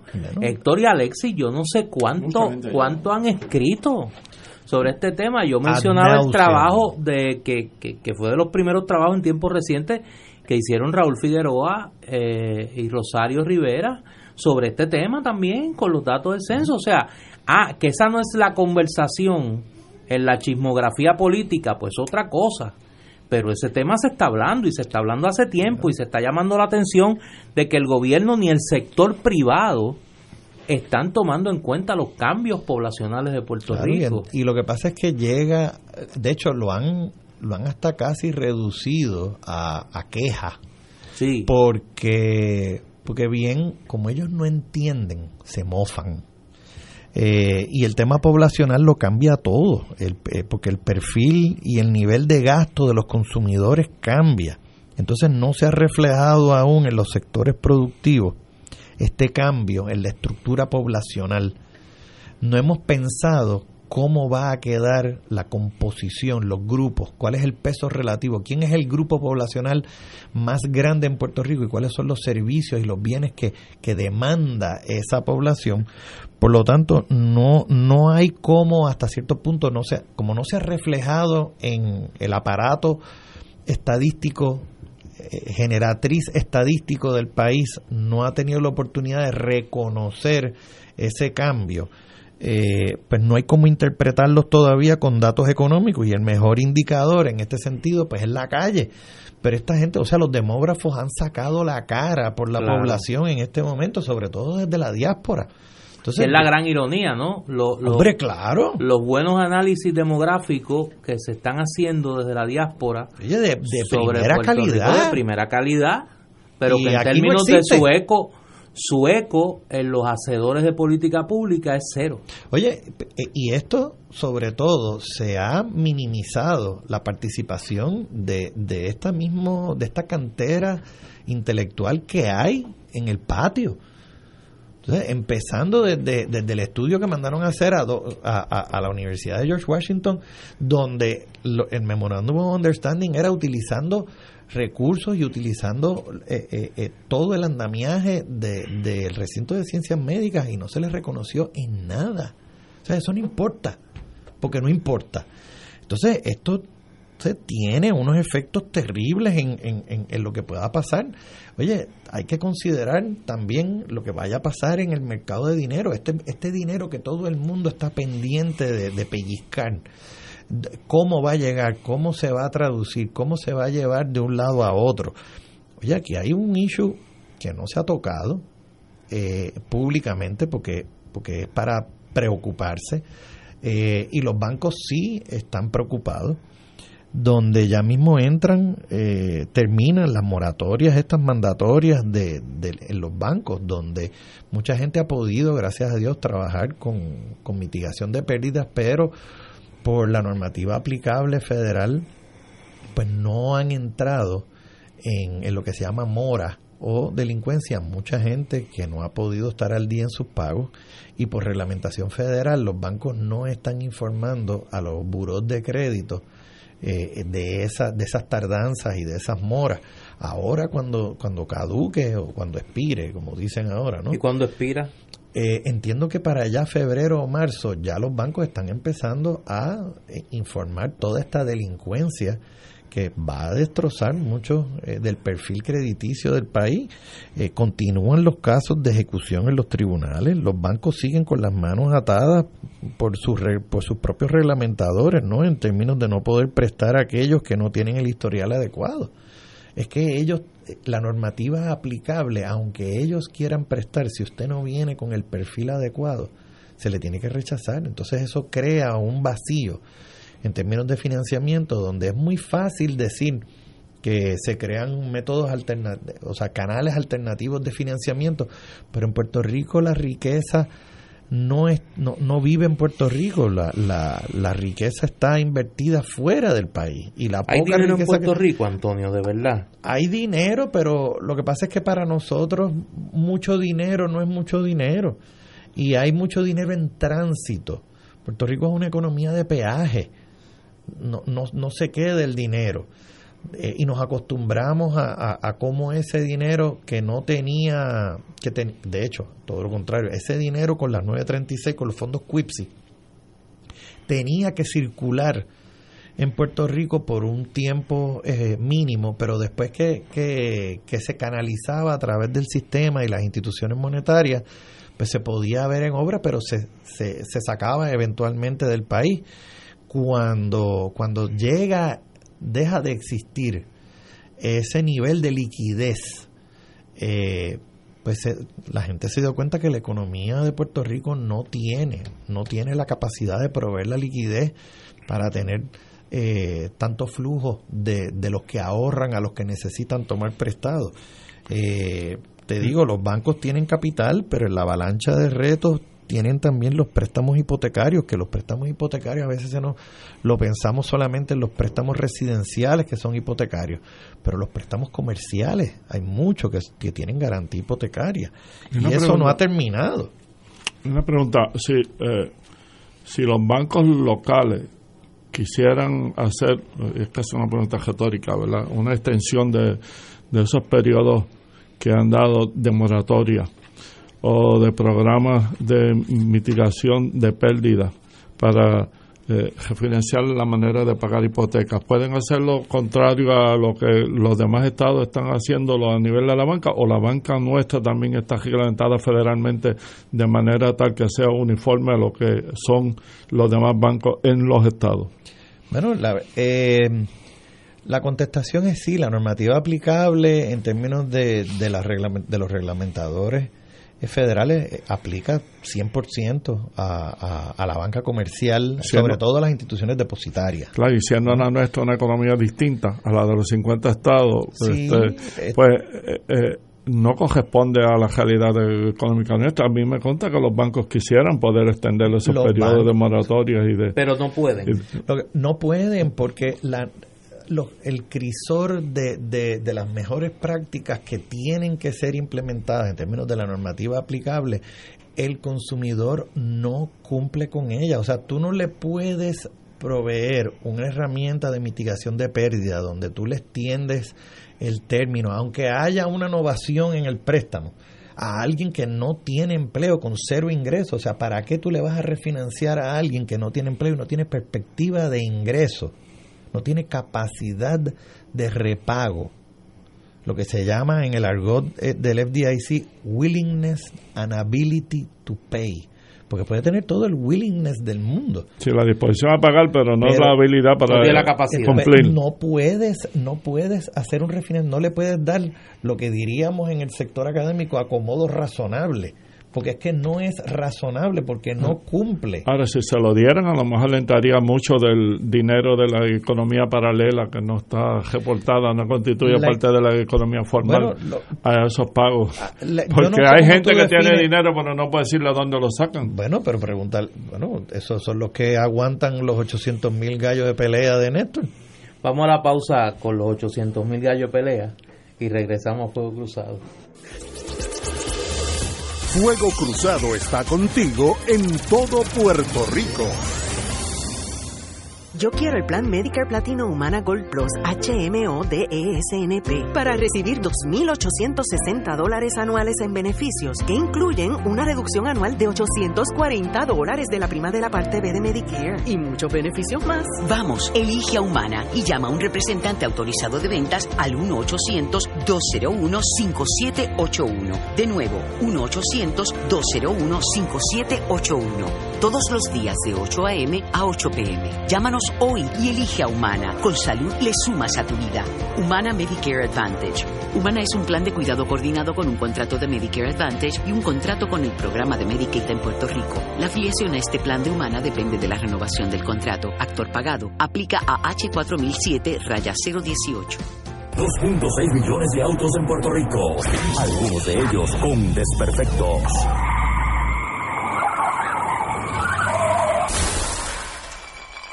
Autocontrol. Tu carro, tu carro, tu mundo. Lunes a viernes a las 11 de la mañana por Radio Paz 810 AM. ¿Sabías que existen cooperativas de trabajo, agrícola, vivienda, transporte, supermercados, farmacias, comunales, juveniles, entre otras? Para conocer más acerca de los beneficios y servicios del cooperativismo, sintoniza el programa radial de la Liga de Cooperativas de Puerto Rico, Cooperativismo por Puerto Rico, todos los martes a las 4 de la tarde por aquí por Radio Paz 810 AM. Escucha los sábados a las 5 de la tarde para servirte un programa del Colegio de Profesionales del Trabajo Social de Puerto Rico con los temas de interés a la comunidad. Recuerda, los sábados a las 5 de la tarde para servirte por Radio Paz 810. Y ahora continúa Fuego Cruzado. Regresamos, amigas y amigos, a Fuego Cruzado. Eh, uno de los indicadores aficionados que algunos utilizamos para medir la actividad económica es mirar los estacionamientos de los centros comerciales. Y cuando uno pasa por los estacionamientos de los principales centros comerciales del país, uno los ve. Esos son los que yo digo, que muchos Lleno. de ellos están en la economía Ahí, ahí es que, ahí es que voy.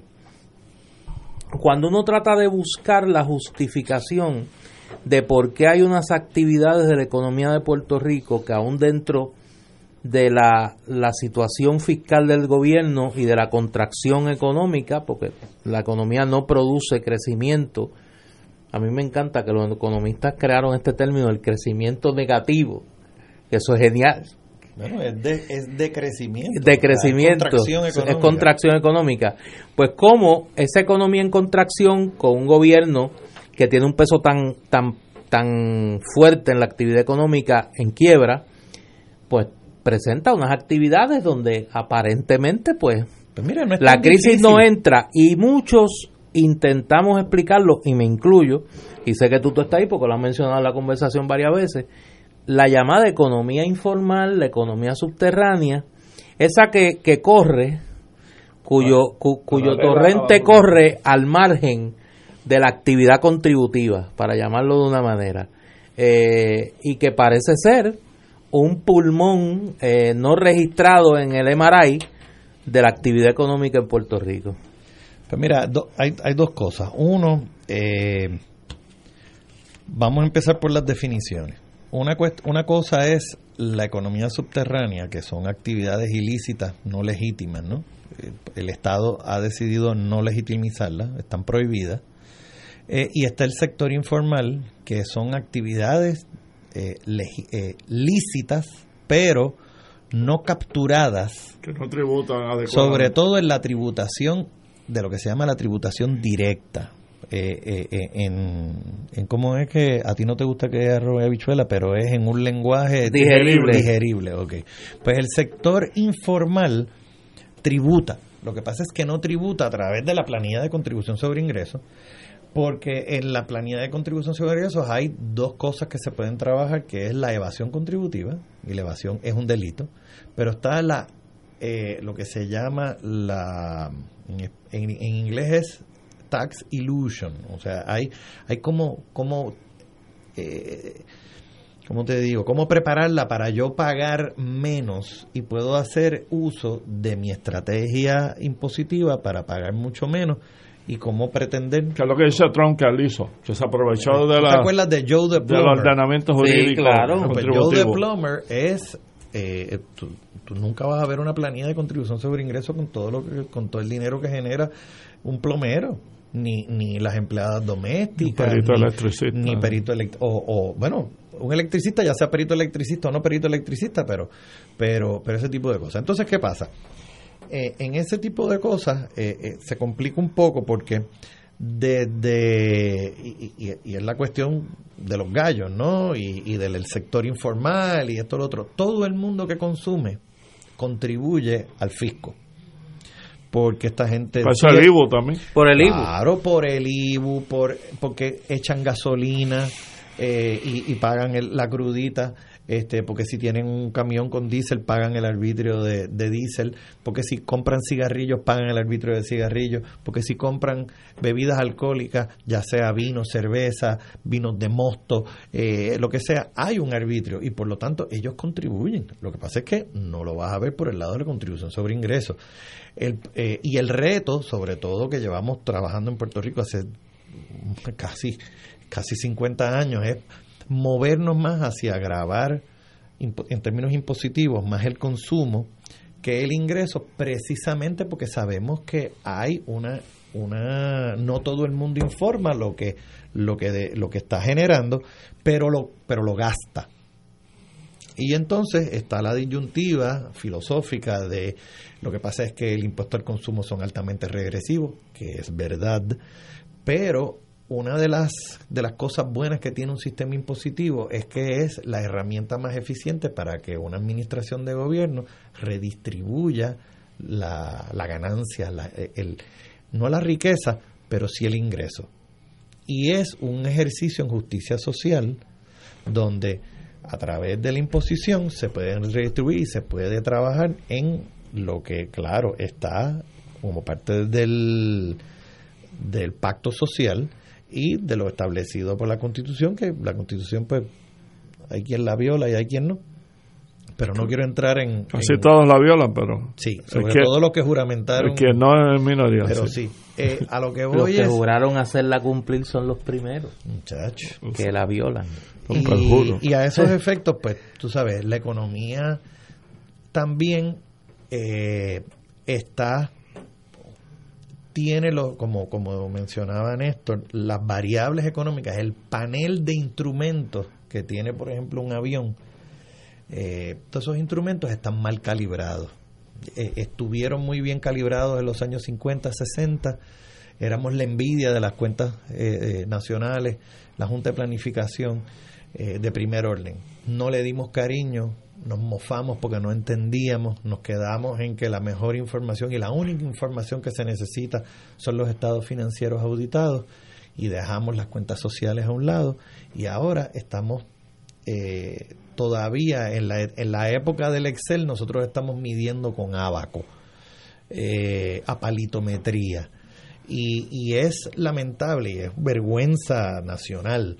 Eh, te, digo, aspirar a que ¿Cómo se explica que haya esta disyuntiva que ustedes mismos dicen de la economía informal, de cómo decir la economía paralela, independientemente del nombre que se quiera, cómo es que se explica? Porque esto no hay cómo explicarlo. Bueno, lo que pasa es que lo están midiendo con instrumentos que están que no están calibrados y que la adecuacidad del sistema para medirlo no está ahí. Nosotros estamos midiendo la economía con instrumentos de una, de una economía de los años 50, todavía no creemos que estamos en manos a la obra, no hemos trascendido a incorporar las herramientas apropiadas a, a, la economía que se vive en el Puerto Rico del 2019. Está reñido, perdóname Tuto, está reñido ese, ese espíritu de planificación económica con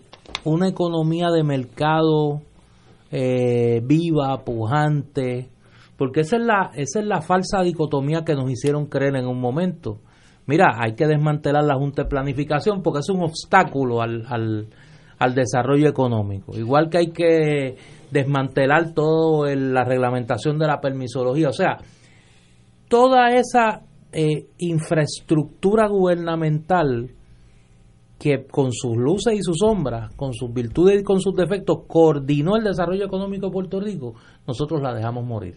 La dejamos morir, no la supimos nosotros defender. No, la supi no la supimos defender. Y ahora estamos Fíjate en la cómo, selva económica. Claro, entonces antes era ARPE no sirve, hay que implosionarlo, pero entonces ahora hay un OGPE que es, que es todavía peor, donde tenemos monstruos, ¿cómo se llama el de la mitología? Que cada vez que tú le cortas una cabeza aparecen dos. Ese, yo no sé cómo se llama pero yo en mitología soy siempre he sido flojo. Yo también. Pero lo que quiero es que llega un momento en que hay veces que cuando te traen un problema uno dice oye es que arreglar me sale mejor romperlo o esperar que se rompa y crear uno nuevo que arreglar esto bueno, la última y, víctima y, de esta y yo, mentalidad en esta ya. Eh, la última víctima de esta mentalidad del Instituto de Estadística ¿Y qué quiere decir el sobrecalentamiento de la economía? Que es algo que en estos días ha estado muy en debate en, en, Estados Unidos, claro. en, el, en, el, tranque presupuestario que hay, que ha parado en el cierre del gobierno. El sobrecalentamiento de la economía implica que está creciendo a sobrecapacidad. Eh, vamos a hacer analogía en, en una... Pero sobrecapacidad para que porque no tiene un, una demanda de consumo eh, adecuada a la producción que está, está generando. sobreproduciendo va creándose inventario y cuando tú tienes inventario pues dejas de hacer órdenes entonces eh, es cuando tú tienes una máquina un, o sea, un, un ingeniero mecánico diseña eh, una máquina y en el proceso la diseña la monta la arma eh, y, tiene, y, y crea un área de ensamblaje en la medida en que el, el, ingeniero mecánico se sienta probablemente con el ingeniero industrial y le dice, oye, esta máquina, óptimamente hablando, las 20, de las 24 horas del día necesita dos horas que tú la apagues y darle mantenimiento, cambiarle el aceite, déjala descansar porque es para que se enfríe. Si no, se te sobrecalienta y cuando se te sobrecalienta, pues te vas a gastar más en arreglarla que si hubieses tenido mantenimiento preventivo.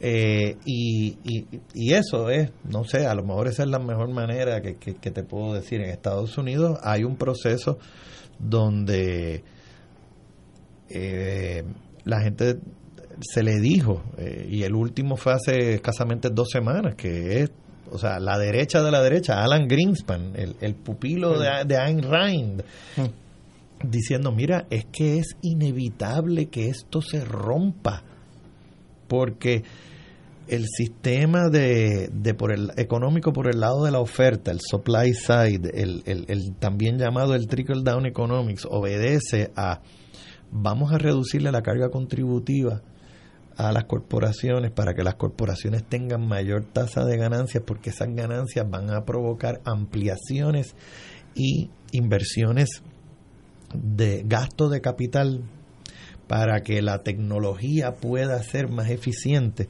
y eso implica que haya una transformación y se emplee más personas. Por lo tanto, todo el mundo crece. Eh, y, y, lo que se ha no y, y eso. ninguna de las veces porque la tasa de ganancia se va entonces a los dueños del capital y no percola por ninguno de los canales a la clase trabajadora. Vamos a la pausa y regresamos a la parte final de Fuego Cruzado. Esto es Fuego Cruzado por Radio Paz 810 AM. Diariamente en nuestra cocina algo delicioso se cuece en la olla. Se escucha el cortar de la cebolla y el triturar de los ajos. En Freshmart utilizamos ingredientes frescos sin aditivos ni preservativos. En el deli encontrarás la mejor variedad de desayunos, almuerzos y cenas, pizzas artesanales y más. Los mejores especiales de la semana para comer sano y sabroso. Explora la variedad de ofertas más saludables. Ven a Freshmart en Aguadilla, Caguas, Carolina, Condado, Guaynabo y Atorrey. Freshmart es para todos. Fuego Cruzado está contigo en todo Puerto Rico. Cómprame un sistema solar y escúchame aquí en Radio Paz. Todos los viernes a las 4 y 30 de la tarde te espero para que me cuentes tus inquietudes acerca de placas solares con baterías. Comunícate conmigo, soy Luis Enrique, al 787-536-7938 de Solar Store. Cómprame un sistema solar.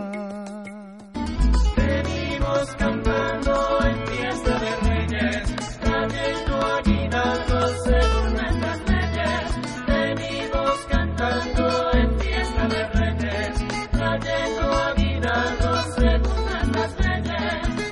La Santa Catedral San Juan Bautista en San Juan invita al Rosario Cantado dedicado a los Reyes Magos. Se llevará a cabo este viernes 4 de enero a las 7 de la noche. El coro estará a cargo del Ministerio de la Parroquia Nuestra Señora del Carmen de Morovis. Quedan todos cordialmente invitados. Radio Paz te ofrece el mejor motivo para levantarte temprano y disfrutar el comienzo de un nuevo día de lunes a viernes con Enrique Liboy y Radio Paz en la mañana. La dosis perfecta de noticias, deportes y éxitos musicales de todos los tiempos, humor y curiosidades, calendario de actividades y tus peticiones musicales por el 787-300-4982. Conéctate con el 810 AM de lunes a viernes con Enrique Liboy y Radio Paz en la mañana. Y ahora continúa Fuego Cruzado.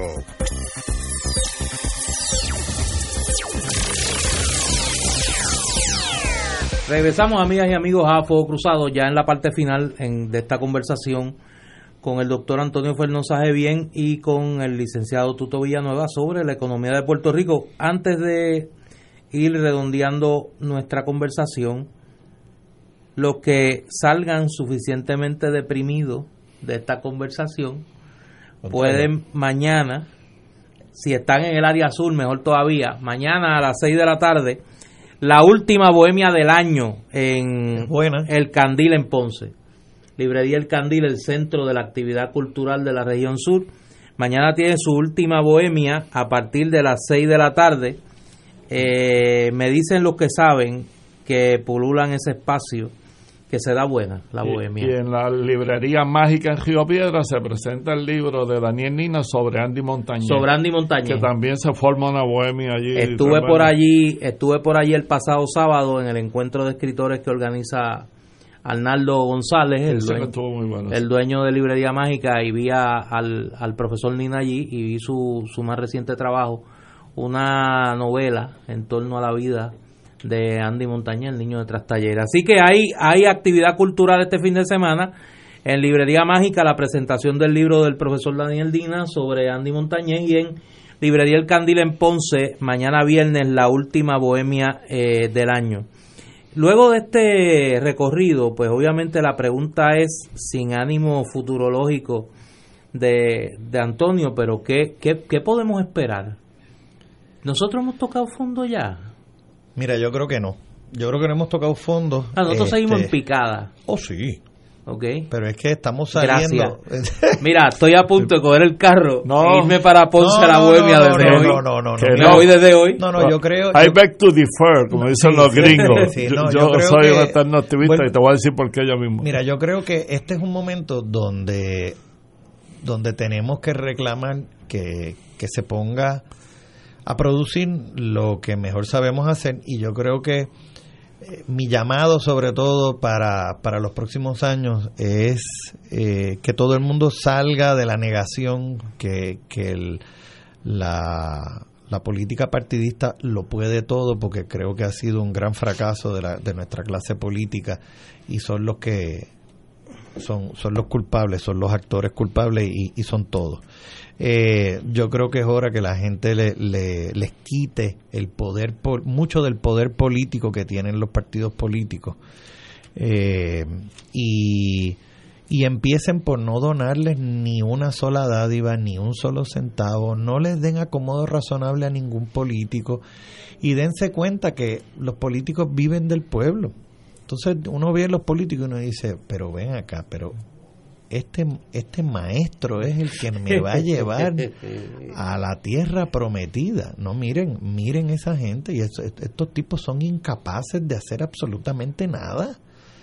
Y, y sobre todo, o sea, es que, eh, eh, tú sabes, eh, tenemos que, tenemos que hacer un llamado a- al- al capital intelectual de, de reclamar fuera de las líneas partidistas porque en este momento nada sirve en este momento nada sirve, son, son las instituciones y, y- y- y vamos a trabajar con el capitalismo que, que queremos, porque el capitalismo no es malo, por lo menos desde mi perspectiva, pero necesitamos la credibilidad en las instituciones. Bueno, Sin quiero- eso no funciona esto. Sí, Fernando Sabater, un filósofo español que escribía eh, de manera muy sencilla, muy accesible al pueblo, escribió un libro que se llama Política para Amador. Amador es su hijo. Y ahí establecía una, una verdad fundamental, que es que los pueblos no escogen a los políticos que le digan la verdad, que le exigen a los políticos que le digan mentiras. La mentira es que los van a llevar a la tierra prometida, que todo va a mejorar, que va a ser más seguro el país con ellos, va a haber crecimiento económico, va a haber menos contaminación, va a haber energía más barata. Por eso es que yo me opongo a que en los programas de formación de opinión pública se use tanto la frase de dímelo en arroz y habichuela, porque hay cosas que son complejas y hay que analizarlas en toda su complejidad. Y en Puerto Rico hemos desarrollado una especie de antiintelectualismo que hace que los políticos mediocres sean los que son llamativos y accesibles al pueblo. Yo creo que nosotros vamos a echar para adelante porque esto es un pueblo creativo y trabajador. Y yo creo que al gobierno federal no le conviene que Puerto Rico vaya en picada y que la economía de Puerto Rico se destruya totalmente y que haya una ola migratoria incesante hacia los 50 estados y que prevalezca la teoría de que nos deben hacer estado porque la estadidad traería más fondos federales para Puerto Rico. Yo creo que si los economistas de este país, el distinguido compatriota que ha estado ilustrándonos hoy de una manera a mí me parece muy accesible al pueblo, y el Centro para la Nueva Economía y los que están en la Universidad de Puerto Rico, en la Universidad Interamericana, en la Universidad Católica, empezaran un diálogo abierto para establecer un plan de desarrollo económico para Puerto Rico. Y en lugar de ir a cabildear al Congreso Federal, a los senadores y a los congresistas, que están compuestos en su mayoría por políticos mediocres, tan mediocres o más que los de Puerto Rico, se fueran a las agencias de inteligencia que hacen política pública para Estados Unidos, como es el National Security Council y como son las fundaciones que son think tanks que son los que asesoran por décadas a los distintos gobiernos y le establecieran que en Puerto Rico se puede establecer un modelo de desarrollo económico y que lo hemos estado trabajando aquí por economistas puertorriqueños y que queremos discutirlo de país a país sin que esté sujeto a votación en primera instancia del pueblo que todavía pudiera no estar preparado para considerarlo, para que cuando cuando haya una conversación mutua común de inteligencia para ambos países, de lo que le conviene a ambos países, entonces ese modelo se lleva al pueblo para discusión, para debate y para votación. Nosotros no tocaríamos fondo, nosotros haríamos una economía que puede ser de desarrollo económico a largo plazo y que puede ser mucho menos dependiente que lo que es ahora y que sería mutuamente beneficiosa para ambos países. Eso yo creo y por eso tenemos que trabajar mucho. Yo lo único que voy a añadir a lo que ustedes han dicho ahora al final es que yo creo que tenemos que acabar de salir de la manía de estar citando a Antonio Granchi diciendo que estamos en un momento de crisis donde lo viejo está muriendo y lo nuevo no acaba de nacer. Yo creo que si lo nuevo no acaba de nacer, ya es hora de hacer cesárea para que acabe de nacer. Porque obviamente la única manera, de acuerdo a lo que ustedes describen, de cambiar la situación del país es a través de cosas nuevas. Yo creo que ahí hay, es un llamado, sí. O sea, sí. Son posibles las cosas nuevas. Si todo el mundo se diera cuenta lo llanito que es nuestra clase política, eh, la verdad es que esto sería otro país. Pero la gente ya perdió la esperanza. No les- y, y, y, yo- y no les importa. Yo y creo- yo creo y yo creo que hay que darle importancia y ojalá pudiésemos darle un golpe de estado a, la, a, a las fuerzas Yo políticas creo que si la gente si la gente ha perdido la esperanza, hay que devolvérsela. Pero lo voy, a de- lo voy a dejar ahí. Porque tengo la pausa encima. Viene eh, viene el Rosario. Y gracias por la invitación. Antonio Fernós sabe bien. Profesor Antonio Fernós, gracias por haber estado aquí. Tuto Villanueva, gracias. Nosotros nos vamos, venimos mañana. Mañana venimos live. Poquito liviano para pasar la depresión luego de esta conversación. Así que nos vemos mañana.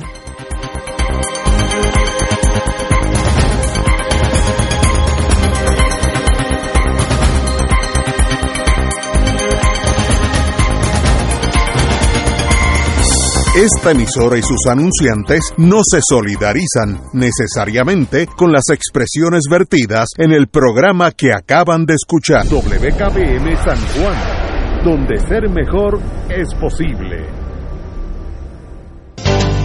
Reza del rosario con devoción y la paz alcanzamos para el corazón.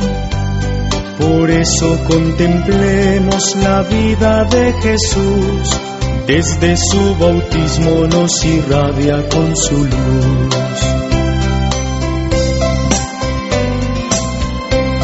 Buenas noches, hermanos en Cristo y María Santísima.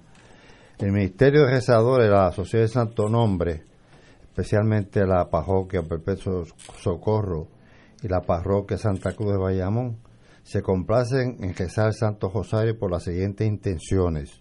Oremos por nuestros obispos, sacerdotes, diáconos, religiosos y religiosas, ministros extraordinarios de la comunión y los catequistas, por nuestro arzobispo, Monseñor Roberto E. González Nieves, nuestro párroco y consejero espiritual Frei Aníbal Rosario. Oremos por la salud de Eusebia Payares Rodríguez, Jessica Romero, Cosa Irma Delgado, José Antonio Bernabe, José Vega, Neri Justiniano, Erasmo Martí, Enrique Sayas. Oremos también por Doña Lidia Alcalá, Jorge Lugo, Carmen Rodríguez e hijo Jorge de Jesús